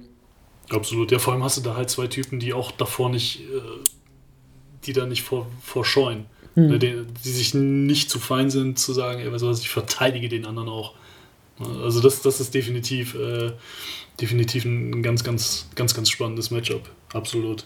Ja, und, und auf der 1 hast du dann natürlich ne, äh, den, den jungen Wilden aus Ulm gegen, gegen die gestandenen Jungs aus, äh, aus Oldenburg, wobei da ja wahrscheinlich dann eher in Anführungsstrichen zu befürchten ist, dass, dass Carsten Tatter sich liebevoll um Kilian Hayes kümmern wird. Mhm. Ähm, das wird auch spannend sein zu sehen, ne? wenn du wieder den, also in so einem Do-or-Die-Spiel, ähm, wie geht der Junge damit um? Mhm. Ist da ja, vielleicht ja. dann die Bedeutung des Spiels, äh, also wie, wie, sehr macht sich das in seinem Spiel bemerkbar? Ne? Mhm. Carsten Tatter, der hat schon alles gesehen, der wird da sein Ding runterverteidigen und äh, wird ihm richtig, richtig Zunder geben. Mhm, ja, also in dem, in dem Hinspiel war ja auch, oder in der Hinrundenduell ähm, hat ja auch Per Günther sein, zumindest vom Scoring her, sein bestes Spiel, hat dann auch ähm, da auch dann in der, in der Crunch-Time stand er auch auf dem Parkett. Fand ich auch ganz, ganz cool. Ich, ich weiß ich nicht, da hat auch Per Günther einen Offensivfall gezogen, was jetzt auch, was ich eigentlich auch also bemerkenswert fand, weil auch, also dieses einfach so ein bisschen, ne, so Anfang der Saison haben wir einfach gemerkt, ähm, so Verletzungen aus der Offseason raus, so ein bisschen wieder reinkommen. Es hat schon länger gedauert, war da bestimmt nicht äh, im Saisonstart wirklich so fit, aber er hat sich halt wirklich jetzt wirklich in die Saison gespielt und er macht jetzt wieder für mich auf einen sehr, sehr guten Eindruck. Ähm, jetzt zuletzt auch im Gegenspiel so wieder diese Spritzigkeit, diese, dieser Drive und diese Spielfreude, Crossover-Dribbling dann, dann zweimal so per Spin-Move abgeschlossen. Ähm, ich glaube, da hast du halt auch wieder jetzt in Ulm, wenn wir so ein bisschen Saisonverlauf betrachten, auch wieder eine sehr, sehr gute Point-Guard-Position einfach. Also du sprichst schon an, Kilian Hayes als, Jungspund, der natürlich auch vor allem am Anfang ein bisschen Lehrgeld zahlen musste, vor allem wenn dann vielleicht gegnerische Teams auch defensiv ihn wieder ein bisschen mehr rannehmen, Druck machen und er vielleicht das, den einen oder anderen Ballverlust zu viel produziert, aber mittlerweile ähm, ist er da auch drin. Und jetzt mit Per Günzer hast du jetzt auch den Backup. Der, ne, dann war ja so ein Tyler Harvey mal verletzt als Combo Guard, der jetzt nicht so sehr die Eins spielen sollte, sage ich mal. Dann kam Isaiah Briscoe, der vielleicht in das Ulmer Spiel für mich zumindest nicht so ganz gut reingepasst hat, aber da trotzdem nicht übernehmen musste, weil da einfach Not am Mann war. Und jetzt, ja, Hayes ist, ist jetzt schon wirklich drin in, in der Liga. Günther spielt wieder auf, auf ja, seinem besten Niveau in dieser Saison da hast du einfach wieder eine gute Point Guard Position und das ist halt auch dann das Gute, ne? Dann Hayes, auch wenn es mal, wenn er vielleicht nicht so gut nicht so gut klappt, dann hast du halt einfach jetzt doch wieder mit Per das Gegenpol als der erfahrene Spieler, der sicherlich auch Oldenburg ähm, eine Heimzahlen will, schätze, schätze ich mal, ähm, da einfach eine, ja, ein gutes Komplementärduo. Ähm, das das finde ich ganz gut jetzt in Ulm wieder. Definitiv. Ja, es, ich glaube, das ist ähm, genau die Achse, die wir jetzt gerade beschrieben haben mit Hayes und Günther, ist, glaube ich, mit der, das Wichtigste abseits von Soran Dragic, der einfach amok läuft. Also für, für Ulm, was halt einfach die, naja, wenn es darum geht, halt Spiele zu gewinnen. Ne? Das war ja genau die, die Thematik, die wir auch schon Anfang der Saison hatten, dass halt mit Kilian Hayes jemand hast, der sich da, der wird da reingeworfen, was ja auch gewollt war ne, der, der sich dann aber erstmal freischwimmen muss, äh, dann Spiele hat, wo er fast an irgendwie ein unrühmliches Triple-Double mit Turnover fast rankommt. Ja, und Per ist halt zu dem Zeitpunkt noch nicht richtig fit. So, aber, so, und das bringt dich dann natürlich echt in ein Dilemma, weil du musst, musst halt gucken, ja, wie, wie, kriegst du das jetzt eben gehandelt. Ne? Mhm. So, jetzt, hat, jetzt hat Hayes sich so ein bisschen akklimatisiert, Per ist wieder fit. Und dann hast du, also ist diese Position 1 halt viel, viel gefestigter. Mhm. Ne, gerade auch, weil du eben dadurch wieder es dir leisten kannst, Dragic weniger zu einem Playmaker machen zu müssen. Mhm. Was ich gefühlt auch, was gefühlt auch Anfang der Saison deutlich öfter mal so mhm. war. Ne, dass du dann gesagt hast, weißt du was, ey, wenn, wenn unser Einser wackelt, ey, dann lass, lass ihn mal den Ball bringen und, und selbst wenn er die Pocken nur nach vorne bringt und dann als, als Verteilerstation dient, ähm, aber, aber so kannst du ihn jetzt natürlich ganz anders einsetzen. Mhm. Ja. Ja, ja. Und, und äh, die Erfolge oder die jüngsten Erfolge geben Ulm da sicherlich recht. Hm, ja, also auf jeden Fall wichtig, diese stabile Eins, weil sonst so ein bisschen, wenn man den Ulmer Kader durchgeht, gibt es immer so ein paar Positionen, zumindest aus meiner Sicht, ja, wo es vielleicht noch nicht so ganz rund läuft. Daryl Willis ist ganz konstant in den letzten vier Spielen gewesen, aber vielleicht das Saisonverlauf davor nicht ganz so. Und Seth Hendricks war nach der Überraschung so ein Fechter vielleicht auch nicht wo man auch gedacht hat, vielleicht, okay, der kann vielleicht mehr. Ähm, Andy Obst hat so schon eine wichtige Rolle, aber der, der ist einfach so ein bisschen mit dem Dreier so ein bisschen am struggeln, wird als Werfer auch wieder weggehen, aber momentan fällt er nicht ganz so gut. Ähm, ja. Ein Heckmann ist irgendwie jetzt teilweise ganz aus der Rotation, der ist dann wie so ein, finde ich, so ein Christopher Phillips ganz interessant, so als, als Geheimwaffe finde ich echt cool, weil der hat auch in, jetzt gegen Bonn jüngst, ähm, hat er zwar jetzt, weiß gar nicht, wie, wie, wie viel oder wenig Minuten er gespielt hat, aber als er halt reinkam, hat er halt auch dann mal Brandon Fraser aufgenommen, dann Turnover forciert mit Rückspiel und dann einfach mit ja, so ein 2,3 Meter drei langer Typ, der aber trotzdem irgendwie so defensiv sich reinhasseln kann und einen Aufbauspieler aufnimmt, ist auch so, ein, so eine kleine X-Waffe, vielleicht auch ganz interessant in Oldenburg, wenn, wenn du da so einen Tyler Larson als Scorer, einen Braden Hobbs als Ballverteiler, einen Paulding auf der Flügel, vielleicht wird das auch so eine Geheimwaffe, ich, ne, wenn Lakovic denkt, ich brauche jetzt einfach mal so ein kurz, einfach mal so ein paar Minuten, wo der einfach halt ein Spiel auf den Sack geht, dann hast du da einen und ähm, wie gesagt, aber trotzdem so diese Konstanz, das ist halt bei Ulm, ja, diese Saison trotzdem, auch wenn es jetzt zuletzt mit, mit einigen Siegen ganz gut läuft, da geht, glaube ich, sogar noch mehr bei den Ulmern. Ähm, ja. Definitiv. Also von daher ist es halt ganz gut, dass du jetzt mit, äh, ich sag mal, dieses Dreigestirn, Hayes, Günther, Dragic, dass du von denen weißt, was du bekommst. Oder du weißt, wie es funktioniert und rundherum kann, sie, kann sich der Rest dann dementsprechend jetzt auch noch mehr finden oder hat mehr Ruhe, sich zu finden. Ne? Dass Andy Obst seinen, seinen, seinen Wurf wiederfindet, dass ein Grant Jarrett äh, gefühlt äh, echt auch auf einem, auf einem konstanten Level sein, mhm. äh, sein Ding abruft, dass ein Derek Willis halt jetzt äh, immer besser wird, immer besser wird, ein Seth Henrys, der, der auch, wie wir eben gesagt haben, eben noch, noch Luft nach oben hat, ein Gavin Schilling ist, kann sicherlich auch noch grundsätzlich mehr als, als das, was er momentan zeigt. Ähm, ja, Patrick Heckmann sowieso. Ähm, wissen wir ja, was, der, was er kann, aber irgendwie hat es irgendwie in diesem Ulmer Konstrukt für ihn noch nicht so richtig gepasst, komischerweise. Ja, und dann hast du halt echt noch so, so ein paar X-Faktoren mit dabei. Ne? Der, der, von dir angesprochene Phillips, äh, ist ganz lustig, dass, dass der dir letzte Woche so, so ein Spiel gewinnt, obwohl er keine, ich glaube, es waren tatsächlich keine fünf Minuten, die er mhm, gespielt hat. Ja.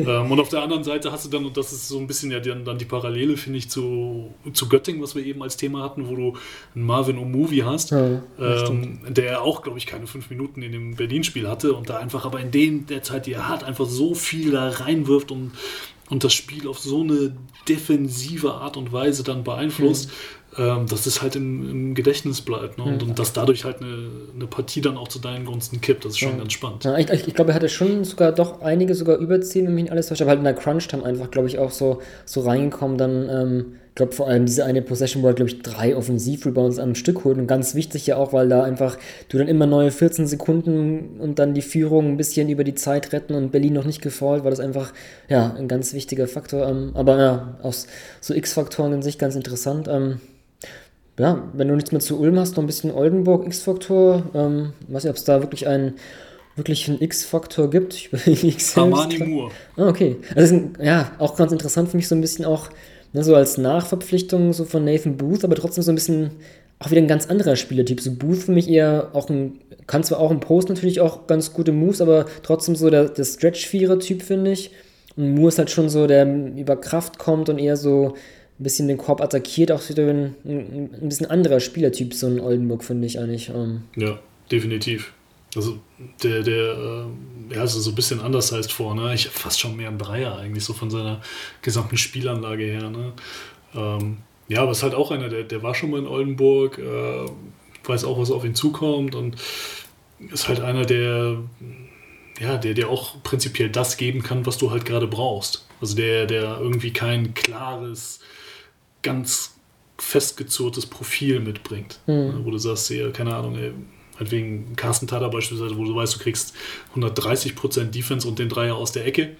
Ja, ähm, und, und so kannst du ja die, die Liste oder den, den Kader fast komplett von oben bis unten durchgehen und kannst sagen, ey, was, was das sind deine 1, 2, 1, 2 klaren, herausgestellten Stärken pro Spieler. Ähm, ja, und, und ist so ein bisschen die eierlegende Wollmilchsau, was, äh, was immer ganz, ganz interessant sein kann in solchen Do-or-Die-Spielen. Hm, ja, ja. Oder oder ja. tatsächlich, äh, wenn ich mir den Kader anschaue, spontan Justin Sears. Okay, echt? Das ist, das ist, das ist auch so ein, so ein Kandidat, den du nie auf dem Schirm hast. Ähm, weil er auch so, was seine Bewegung angeht, sieht ja oftmals so ein bisschen unorthodox aus. ähm, Aber dann, dann haut er dir halt irgendwie, äh, ja, ich kann mich erinnern an, das war doch sogar das Ulm-Spiel, wo er, ähm, wo er da auch auf einmal viel auf den Acker musste und dann offensiv auch richtig abgeliefert hat. Ähm, auch wenn ne, das Spiel dann nachher verloren ging, aber äh, der kann dir eben aufgrund der Tatsache, dass er eben so ein bisschen unorthodox, so eine unorthodoxere Spielweise an den Tag legt, ähm, kann er dir da sicherlich viel geben. Hm, das ist auch wieder so ein, wenn man so Thema Komplementärspiele ist, so halb basisch, auch so eine ganz andere Richtung auf jeden Fall interessant, ja. Ähm, ansonsten, wenn wir so ein bisschen Pokal vorschauen, müssen wir eigentlich auch schon einen Tipp raushauen, nicht, oder? Auch ich glaube, du bist da nicht so ein Freund von, oder? Aber eigentlich. Ach du, Manu, ich. Äh, Ich bin dafür, bin dafür alles zu haben. Ich äh, glaube, dass. Boah, das ist tough jetzt, ne? Ähm, ich sage, Oldenburg macht's. Okay. Hauchdünn.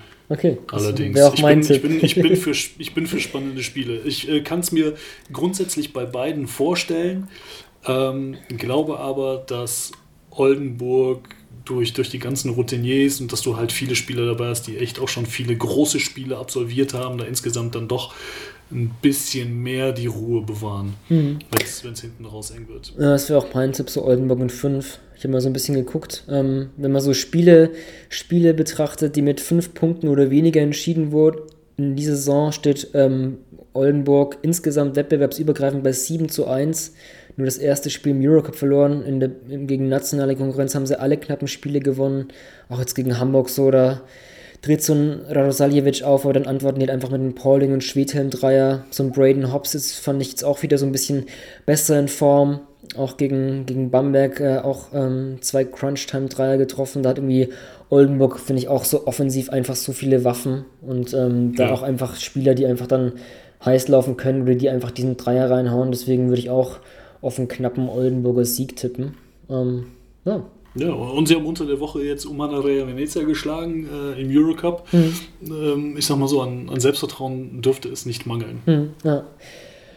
Im Duell, wo man vielleicht fragen kann, wie sehr die beiden Teams Crunchtime erprobt sind oder Crunchtime stark sind, würde ich mal behaupten, ist Bamberg gegen Berlin. Ähm, ich glaube, da brauchen wir über das vergangene Duell noch weniger sprechen, weil das ist am 6. Oktober passiert und da hat sich natürlich auch in, in, in Bamberg vor allem auch viel getan. Ähm, Michael Herrera ist ja weg, ähm, Atkins ist mittlerweile da, Obersahan ist auch neu gekommen, aber auch Berlin damals, ähm, ja, ich glaube ohne Siever-Team. Ich bin jetzt nicht ganz sicher, ob ein Peyton Siever ähm, ich glaube, das Ziel war schon da, vielleicht sogar wieder zu spielen. Also wir nehmen jetzt einen ähm, Donnerstag frühen Abend auf, noch vor dem Euroleague-Spiel Berlins gegen Maccabi Tel Aviv. Ähm, vielleicht, wenn das hört, hat Siever schon gegen Tel Aviv gespielt, aber ja, in Berlin so ein bisschen das Lazarett ähm, lichtet sich, Jörg. Ähm, deswegen Vorteil Berlin oder?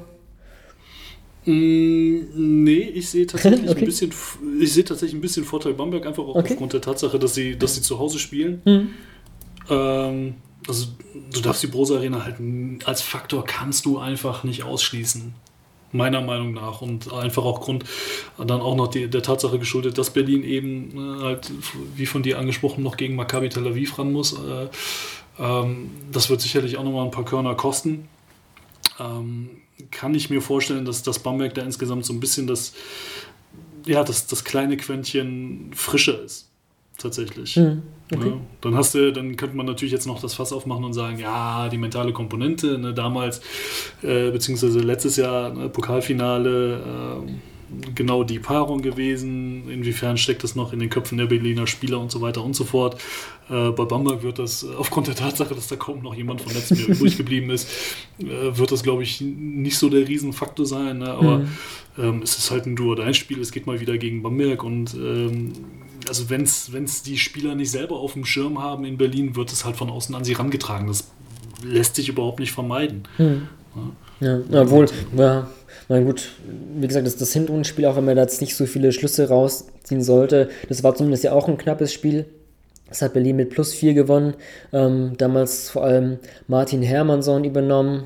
Back-to-Back-Dreier, dann auch der letztendlich der Game-Winner, so, ein- so ein Turnaround-Jumper.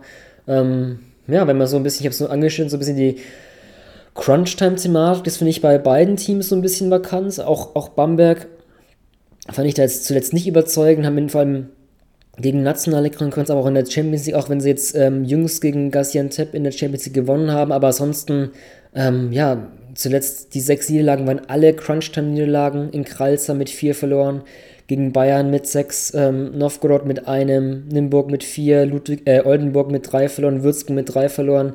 Das ist für mich trotzdem so ein wiederkehrendes Problem bei, bei, bei Bamberg. Ähm, ich glaube, das haben wir auch schon so ein bisschen kurz angeschnitten, als wir mal über Bamberg gesprochen hatten, als Headliner so ein bisschen, okay, wer übernimmt da eigentlich? Wer ist da so deine Offensivwaffe?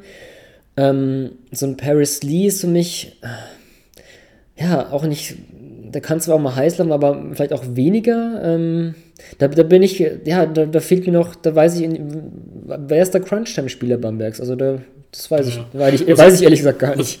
Ja, ja also ich, sagen wir so, die, für den Heatcheck müsste eigentlich Paris Lee verantwortlich sein. Mhm. Ähm, der scheut sich ja auch nicht davor, dann die Mobile in die Hand zu nehmen. Und äh, also sein, sein Stepback, den kriegst du halt auch einfach, den kriegst du halt auch einfach nicht verteidigt, weil wenn du nicht absinkst als mhm. Verteidiger, mhm. dann geht er halt eben vorbei. Ne? Ähm, aber dafür trifft er das Ding dann einfach zu selten von außen. Mhm.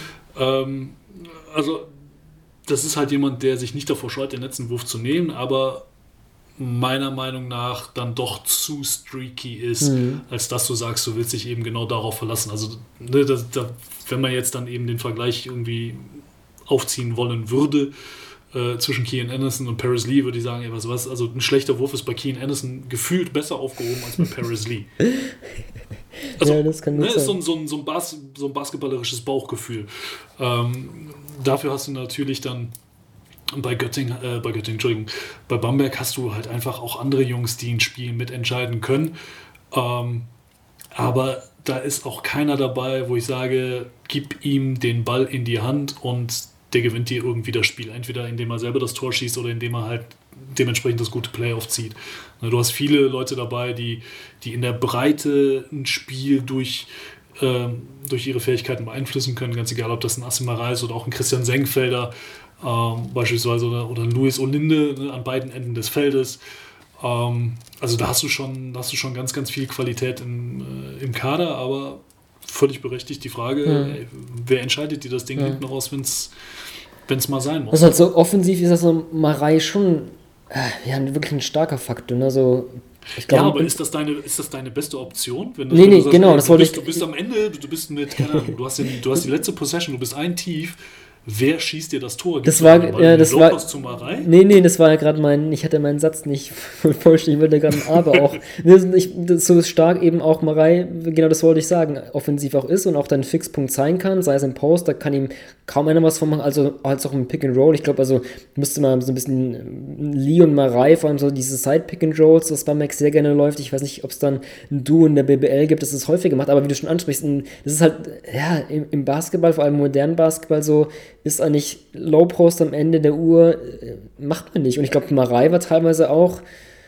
ah, hatte ich so den Eindruck, auch so manchmal bei Ende von Spielen gar nicht mehr so häufig auch auf dem Feld. Also, ähm, ich musste mal noch mal ein bisschen meine Notizen nachgucken, in welchem Spiel das der Fall war, aber da, ja, vielleicht auch so Matchup-mäßig so ein bisschen, ähm, ja, dann kannst du natürlich erst recht nicht mal den Ball geben, aber klar, im Low-Post ist es einfach, das, ja, so Crunch-Time ist es eigentlich, eigentlich, ja, spielt es kein, kein Team mehr und ja, so Bamberg vielleicht auch so ein Team, das eigentlich schon auch für mich mehr über die Defense kommt. Offense, ja, da, weiß ich, gefällt mir alles jetzt nicht so konstant gut. Also so dieses Lima ja, Pick. Ja. Genau, sie haben gefühlt immer wieder auch echt Phasen dabei, wo das Spiel wahnsinnig statisch ist. Mhm.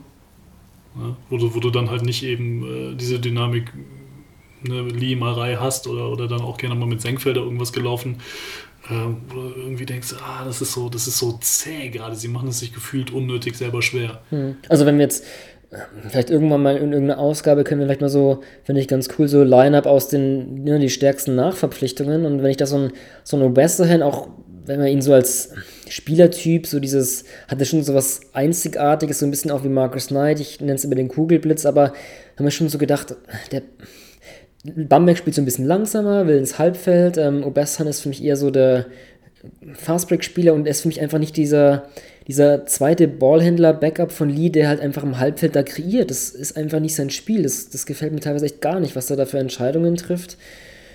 Deswegen ist es halt offensiv auch ein bisschen schwierig. Also. Ja. Ich habe Ja, auch jetzt keinen. definitiv, ja, weil, er, weil er auch eben nicht so ein, ein klarer, echter Einser ist. Hm. Also zumindest nicht so, so, ne, so laut Definition.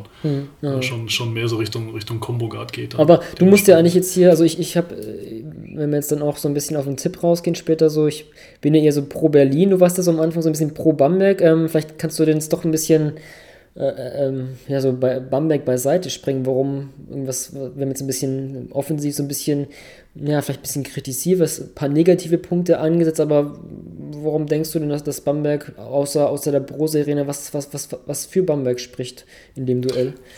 Ne, sie sind, ich finde sie wahnsinnig variabel und flexibel, was die Matchups halt angeht. Mhm, okay. Ne, du hast, also du hast kaum jemanden bei, dabei, wo du sagst, ey, der, der kann dir auch nur eine Position verteidigen. Mhm. Du, du hast äh, gerade so auf den, den Positionen 2, 3, 4 hast du echt wahnsinnig viel Dynamik da drin.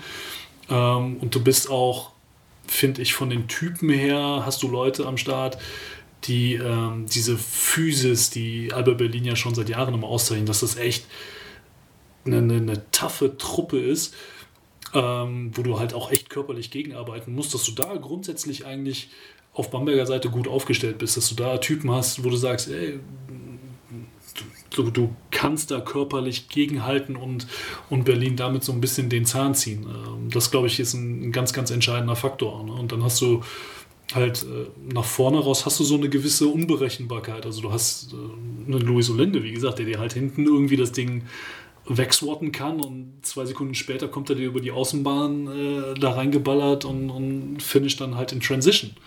Ähm, ich glaube, das ist, das ist äh, sicherlich eine, eine Komponente, die, die Berlin, auch wenn sie generell sehr gerne versuchen, schnell zu spielen, aber die dann so extrem vielleicht dann eher bei, bei Bamberg zu finden ist.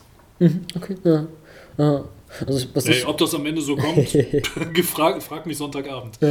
also ne, ich habe es schon angeschnitten, so bei Berlin so ein bisschen das Lazarett licht, lichtet sich. Ähm, Johannes Thiemann und Tyler Cavanaugh zum Beispiel auf den großen Positionen sind zurück und es ja, gibt für mich Berlin auch nochmal so, so eine Tiefe und auch eine Variabilität, was ich auch gegen Bamberg im Matchup ganz interessant finde, weil ich auf Bamberg auf den großen Positionen so mit Marei, Harris so tief, ähm, aber auch Senkfelder so als Pick-and-Pop-Spieler, der auch das Feld breit machen kann.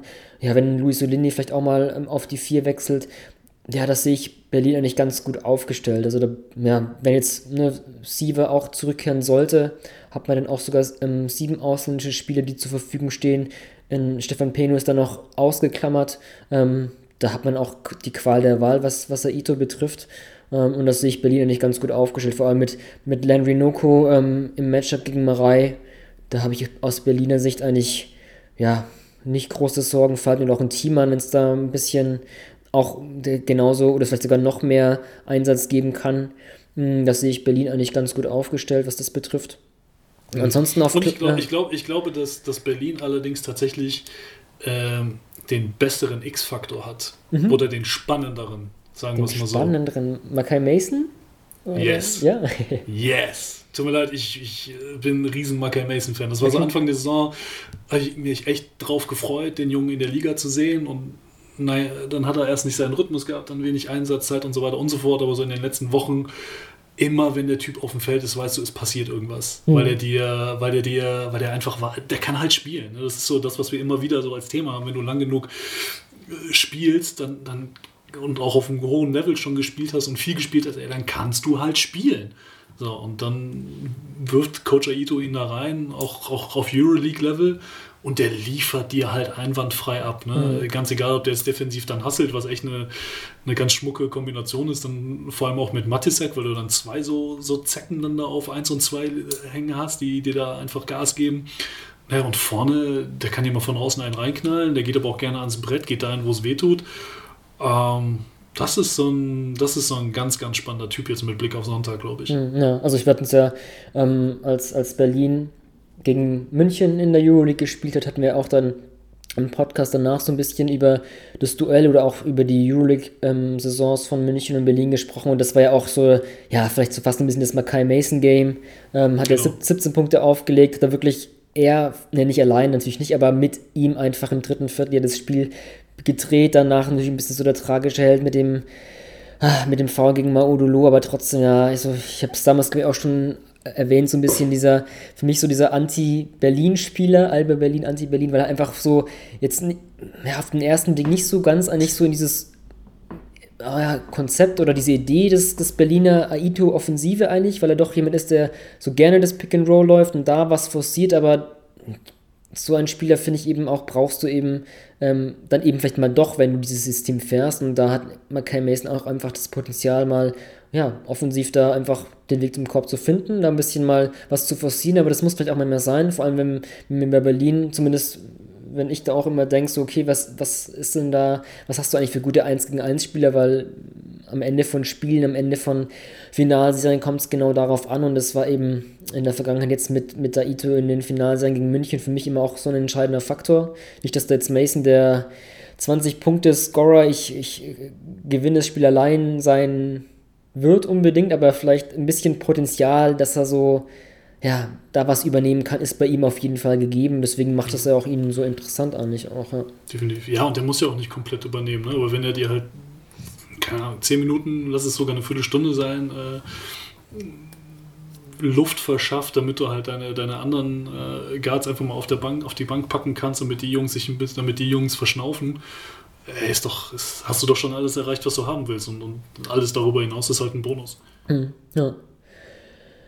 Gut, ich glaube, gegenüber Berlin ähm, hatten wir auch ja, im Laufe der Podcasts auch schon häufiger gesprochen. Deswegen, wenn du nichts mehr hast, können wir noch kurz Tipps rauskitzeln. Ich glaube, diesmal sind wir unterschiedlicher Meinung. Ähm, also für mich. Ist doch wunderbar. Wie gesagt, Verlierer macht 10 Liegestütze übrigens pro Spiel. Ne? Äh, ich, wie gesagt, ich, ich kann mir vorstellen, ich, ich glaube, äh, auch, auch hier grundsätzlich hätten das beide verdient, ähm, ins Finale einzuziehen. Ich kann mir aber vorstellen, dass, dass Bamberg äh, da knapp, knapp die Nase vorn haben wird. Mhm. Okay, also ich tippe auf ein, sagen wir mal, plus 7 Berlin. Ja. Okay. okay. Ist notiert. Gut, das war unsere Pokalvorschau. Ähm, abschließend noch, vielleicht ist ja auch Bamberg gegen Berlin dabei, denn wir wollen kurz in der Lineup unsere Top 5 Pokalmomente ganz subjektiv küren. Ähm, ja, Jörg, wen hast, was, was für ein Pokalmoment ähm, hast du als erstes? Also wir haben jetzt keine, keine Position. Ich weiß nicht, ob wir jetzt chronologisch vorgehen wollen oder, oder hau einfach raus. Was, was wir hauen das hier quer einfach raus. Äh, aufgrund der Tatsache, dass äh, zehn der letzten elf Pokalsieger aus, sich aus diesem Viererfeld rekrutieren okay. äh, oder rekrutiert haben, die jetzt momentan noch im Halbfinale stehen, muss man natürlich auch irgendwie ein bisschen darauf Bezug nehmen und äh, da braucht man meiner Meinung nach gar nicht so weit in die Vergangenheit zu rücken, sondern ey, ich sag nur Nikos Zisis. Mhm. Ja. Also ist für mich äh, in, in ja, jüngster Vergangenheit ist es ja einer, einer der, dieser prägenden Momente, wo du, wo du auch sagst, ey, das Ding, ne, du hast ein knappes Spiel und, und äh, das kann hier kippen, da kippen und dann brauchst du einen großen Spieler, der zur richtigen Zeit am richtigen Ort ist und das Ding halt reinmacht und äh, da mit seiner Mannschaft den, den, Pokal, den Pokal sichert. Hm, ja, habe ich auch. Lord of the Rings, Nico Caesars, ähm, ja, für die Berliner wieder einer dieser unrühmlichen Momente, ja, Finalspiel oder Serie zu verlieren. Ähm, aber auf jeden Fall. Aber ich wette mit dir, dass du auch etwas auf der Liste hast, was auch bei mir auf der Liste steht, was die Berliner wieder jubeln lässt. Ah, also wenn wir, wir bleiben in der gleichen Saison? Nee. Nein. Oh, okay.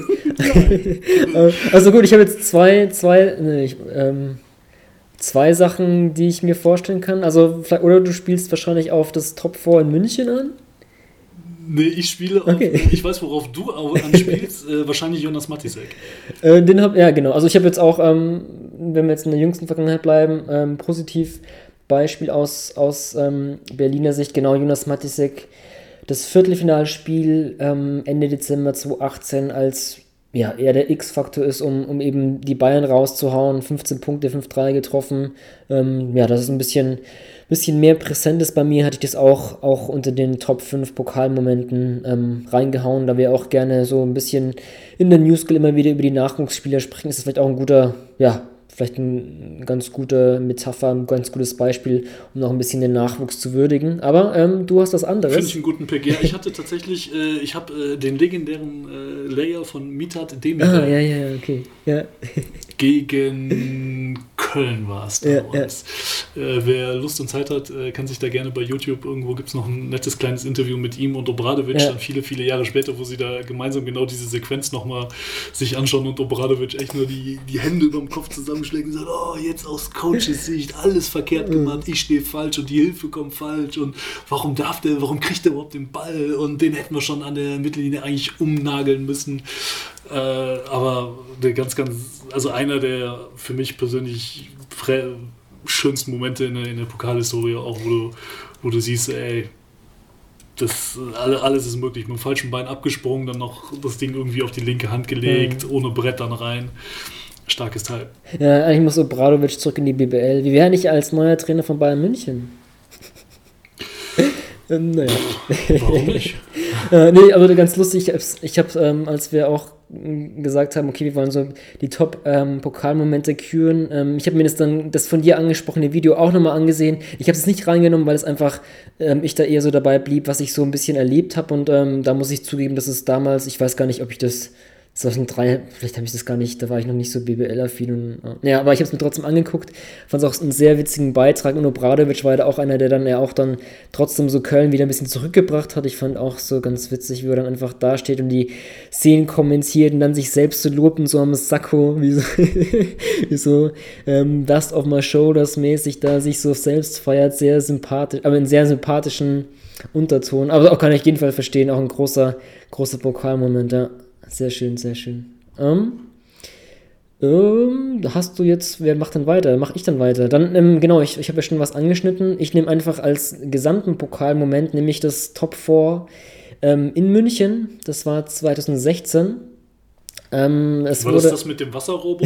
genau, Top 4, Schrägstrich Top Rohr. Ich glaube, das ging dann ähm, ging dann in den sozialen Medien auf Twitter so ein bisschen der Hashtag. Ich weiß nicht, wer das damals, ob das ähm, der Twitter-User Jalapeno war, der, der diesen Hashtag eingeführt hat und sich dann viele darüber witzig gemacht haben, das Spiel um Platz 3, das man eh nicht braucht bei einem Top vor, weil wer braucht das um 12 Uhr mittags? Das fiel dann eben aus. Aber ansonsten sportlich war das ähm, ein sehr gutes Wochenende, weil es eben ein sehr spannendes Wochenende war. Wir hatten im einen Halbfinale Berlin gegen Frankfurt. Ähm, Jordan Theodore, damals für Frankfurt, hat ausgeglichen und dann Jordan Taylor hat den Game Winner Dreier für Berlin getroffen. Dann im Finale, ähm, ja, war auch Stimmt, ein spannendes Spiel. Top Stimmt, das war das äh, Top 4, wo Berlin die beiden Game Winner hatte. Ne? Genau, richtig. Dragan Milosavljevic hat den Game Winner, so ein, ich weiß gar nicht mehr, was ein Layup, Floater, Circus Shot, nachdem Dusko Sovanovic ähm, ausgeglichen hatte für die München. Also, wenn wir so über Pokalmomente sprechen, ist die auch immer Crunch Time ein wichtiger Faktor und das war einfach ein Wochenende ja, das ähm, Crunch-Time bereitet, aber auch ein bisschen witzig war mit dem, mit dem Wasserrohrbruch oder was, ich weiß nicht, ob es ein Wasserrohr, also jedenfalls hat es getropft. Naja, ja, jedenfalls das, deswegen Finde ich, find ich, gut. das gesamte Guter Wochenende Blick. da mit reinnehmen. Ähm, genau. Finde ich gut.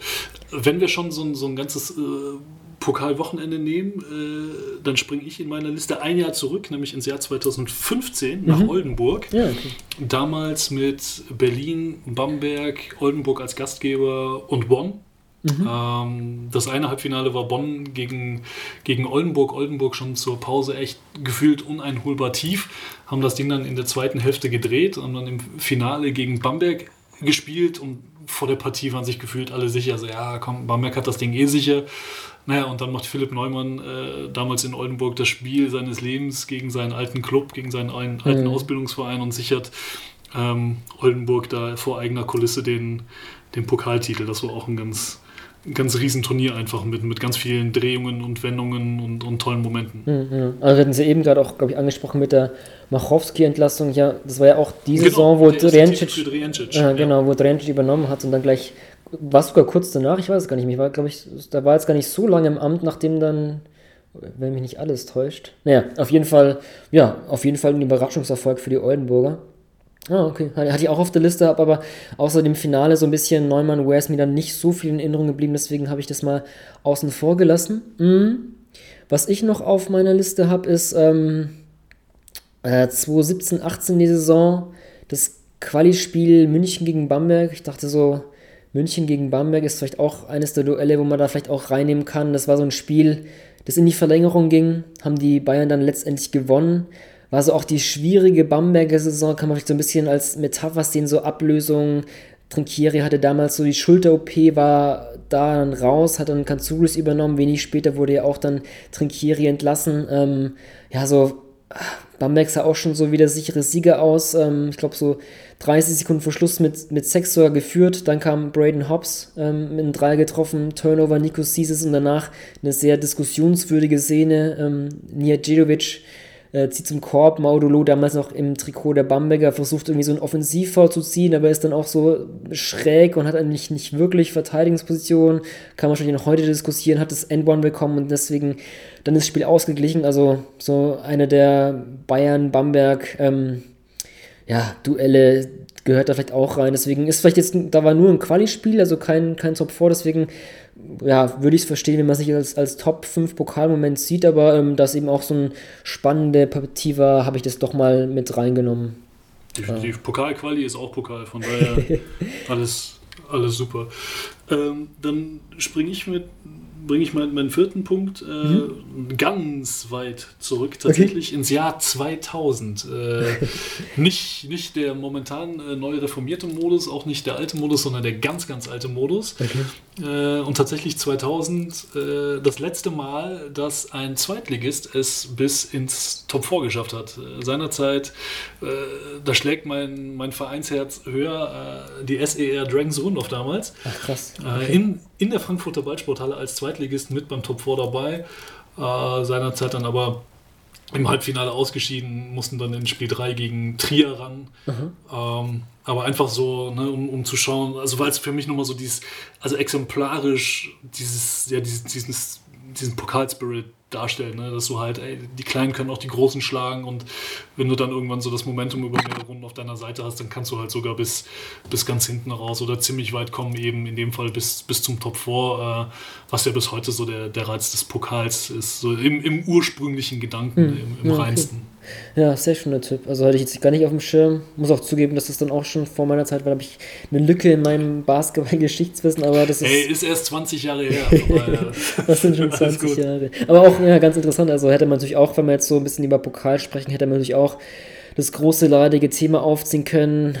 Pokalreform, Top 4. Also ich habe jetzt auch viele Top 4-Momente und Top 4 fand ich als Event auch immer sehr cool eigentlich, aber ist natürlich auch in der Kritik, äh, da, ja, könnte, hätte man jetzt auch ein Fass aufmachen können. Das wollen wir allerdings nicht machen. Stattdessen ähm, nenne ich meinen fünften und letzten Top ähm, 5 Pokalmoment. Äh, bisher hatte ich immer so, ja, Momente, die ich auch selbst so mehr erlebt habe. In der Saison 2011, 12 war das noch gar nicht so der Fall, muss ich zugeben. Für mich hat sich dann so das, wo ich die BBL wirklich stark verfolgt habe, erst so danach so wirklich gebildet. Aber da ich dann mal für die BBL einen kurzen Videobeitrag geschnitten hatte, muss ich auf jeden Fall das Spiel Ulm gegen Bamberg erwähnen. 2012. Nein!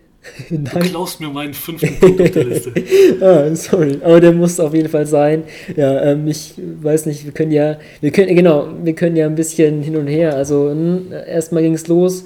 Ähm, Bryant hat für die Ulmer in regulärer Spielzeit ähm, mit einem Punkt in Führung gebracht. Danach kam ein Spieler, der bis dahin nichts getroffen hat. Er hat nichts getroffen. Ich habe noch ähm, Frank Buschmann im Ohr. Doch der kam, Jörg, was hat er gemacht? Kannst du es noch äh, nacherzählen? Wer, wer war es denn? War das nicht Casey Jacobson? Ja, genau, Casey Jacobson. Doch, ne? Casey Jacobson, den Dreier. Genau. Und danach genau, kam dann aus der Auszeit als der Swan mit dem genau. Floater durch zwei Spieler, durch ich habe es mir auch nochmal angucken müssen die Markus Lauter und PJ Tucker waren. Also der Metzig, ja, wo PJ sensationelle, Tucker ist. Sensationelle äh, Bamberger Mannschaft. Also die, also die Mannschaft von 11, 12 würde ich total gerne mal gegen den jetzigen Bayern-Kader spielen sehen. Okay. Mit welchen? Ja. Einfach um zu gucken, einfach mal um auch so, ne? Weil ja oftmals diskutiert wird, ey, sind die Bayern jetzt aktuell, ist das das beste Team, was jemals in der Bundesliga unterwegs gewesen ist? Ja, mhm. nein, lalala. Einfach mal echt die, die zwei Teams aufeinander prallen zu lassen, das wäre, glaube ich, ein Basketballfest, was man. Äh, ja, mhm. for the ages, wie man so schön sagt. Ja. Aber, aber das Spiel genau tatsächlich, und es war ja auch in Anführungsstrichen nur das Halbfinale ähm, habe ich, das ist mir direkt als allererstes eingefallen, weil ich auch war auch mit in der Halle und mhm. das war, das war, du hast zwei Schwergewichte, die sich da echt richtig, sich richtig geben. Äh, John Bryan sicherlich in seiner Blüte, absolut, äh, in der Blüte seiner Jahre. Ähm, ja, und, und dann hast du genau dieses Ding von, von Jacobsen, was du angesprochen hast und äh, vor allem auch Anton Gavell, der dann einfach mit einem unfassbaren Willen diese Bamberger Mannschaft da ins Finale führt. Äh, 30 Punkte, 10 von 14 aus dem Feld, 35 Minuten geht, sich dabei nur einen Ballverlust leistet und den besten Moment tatsächlich mit Anton Gavell, der, der glaube ich, echt extrem gut einfängt, wie der Typ einfach tickt als, als Wettkampfmensch, war dann tatsächlich nach dem Spiel, weil es nach, den, äh, Final, äh, nach den Pokalspielen dann offizielle von der BBL ähm, moderierte und, und durchgezogene Pressekonferenzen gab. Mhm. Und dann musste ich die, die Spieler und Trainer halt zu der Pressekonferenz führen und äh, stehe also mit den Coaches, äh, damals mit, mit Leibenhardt und Fleming, äh, beziehungsweise auch den, den Spielern, halt Anton Gavell kam dann von Bamberger Seite, ich weiß nicht mehr, wer es von Ulm war, und wir stehen halt in den Katakomben vorm Aufzug und der Aufzug kommt nicht. Und du hast so, so einen ganz kalten, so, so einen Betonboden halt da. Ne? Und was macht Anton Gavell mit Blick auf das, naja, keine 24 Stunden später stattfindende Finale? Er legt sich verschwitzt, wie er ist, auf diesen Boden und fängt an, sich zu stretchen, während Fleming und, und Leibenhardt echt so ne, ein bisschen noch über Spiel philosophieren und einfach so ein bisschen quatschen ey, und, und Gavel schon wieder voll im, im, Modus und dabei ist, seinen Körper ready zu machen für, für das Finale. Also das war, das war so ein, so ein Moment, der total hängen geblieben ist. Ah, okay. Das ist eine, eine, sehr schöne Anekdote zum Schluss. Wer hätte damals gedacht, dass Anton Gavel ähm, acht Jahre später Ulm im Nachwuchs trainiert, wahrscheinlich keiner. Ja, ähm, so schließt sich der Kreis. Sehr schön. Ähm, ja, das waren unsere Top 5 jeweils Pokalmomente an euch da draußen. Ja, welche Momente fallen euch noch ein? Lasst uns das gerne wissen. Mhm. Ja, zum Abschluss machen wir immer für die Crowd einen Tipp fürs Wochenende. Ich glaube, das erübrigt sich diesmal. Wir haben zwar, ja, ich glaube, 15 Uhr, 18 Uhr, also kann man schön sonntags einen Headliner draus machen, äh, einen Doubleheader draus machen. Äh, nicht vergessen kann man natürlich trotzdem auch am Freitag ähm, Bonn gegen Braunschweig für beide Teams, die ja doch ein bisschen kriseln. Ähm, natürlich auch ein sehr, sehr wichtiges Spiel. Also ähm, deswegen, ich glaube zum... Als sanfter, als sanfter Aufgalopp ins Pokalwochenende, genau. Genau, ich glaube als Tipp kann man sagen, guckt alle drei Spiele, es sind nur drei Spiele im Wochenende aus BBL-Sicht, ähm, die man sich anschauen sollte. Ja, Jörg, dir viel Spaß, uns allen viel Spaß beim Pokalwochenende. Ebenso und äh, wir halten das nach mit den Wetten. Wie gesagt, äh, Verlierer macht äh, pro falsch abgegebenen Tipp 10 Liegestütze. Das halten wir okay, so fest. Aber ich weiß nicht, ob wir dann jetzt irgendwie ein Instagram Live machen müssen. Ich glaube, das müssen wir den, den Zuhörern nicht antun. Ähm, die Leute werden uns das glauben. Das Alles klar. Ähm, genau, zum Abschluss ein kurzes Mic-Drop ähm, von Johann Reuerkas. Ich sag nur, habt so viel Selbstbewusstsein wie der Göttinger Coach. Het is mijn grootste compliment uh, an mich selbst, um Alex Rudolph zu unterschreiben. Mhm. War nicht einfach. Mhm. Ähm, du weißt alles nicht, was dahinter steckt, aber ich muss das als größte Kompliment an mich selbst machen. Ohne mich war Alex Rudolph nicht in Göttingen. With the ninth pick in the 1998 NBA Draft. Ball ist bei Nowitzki, da muss er hin jetzt. Und verteidigen! Verteidigen jetzt! Es ist schlicht und ergreifend der einzig wahre Hallensport.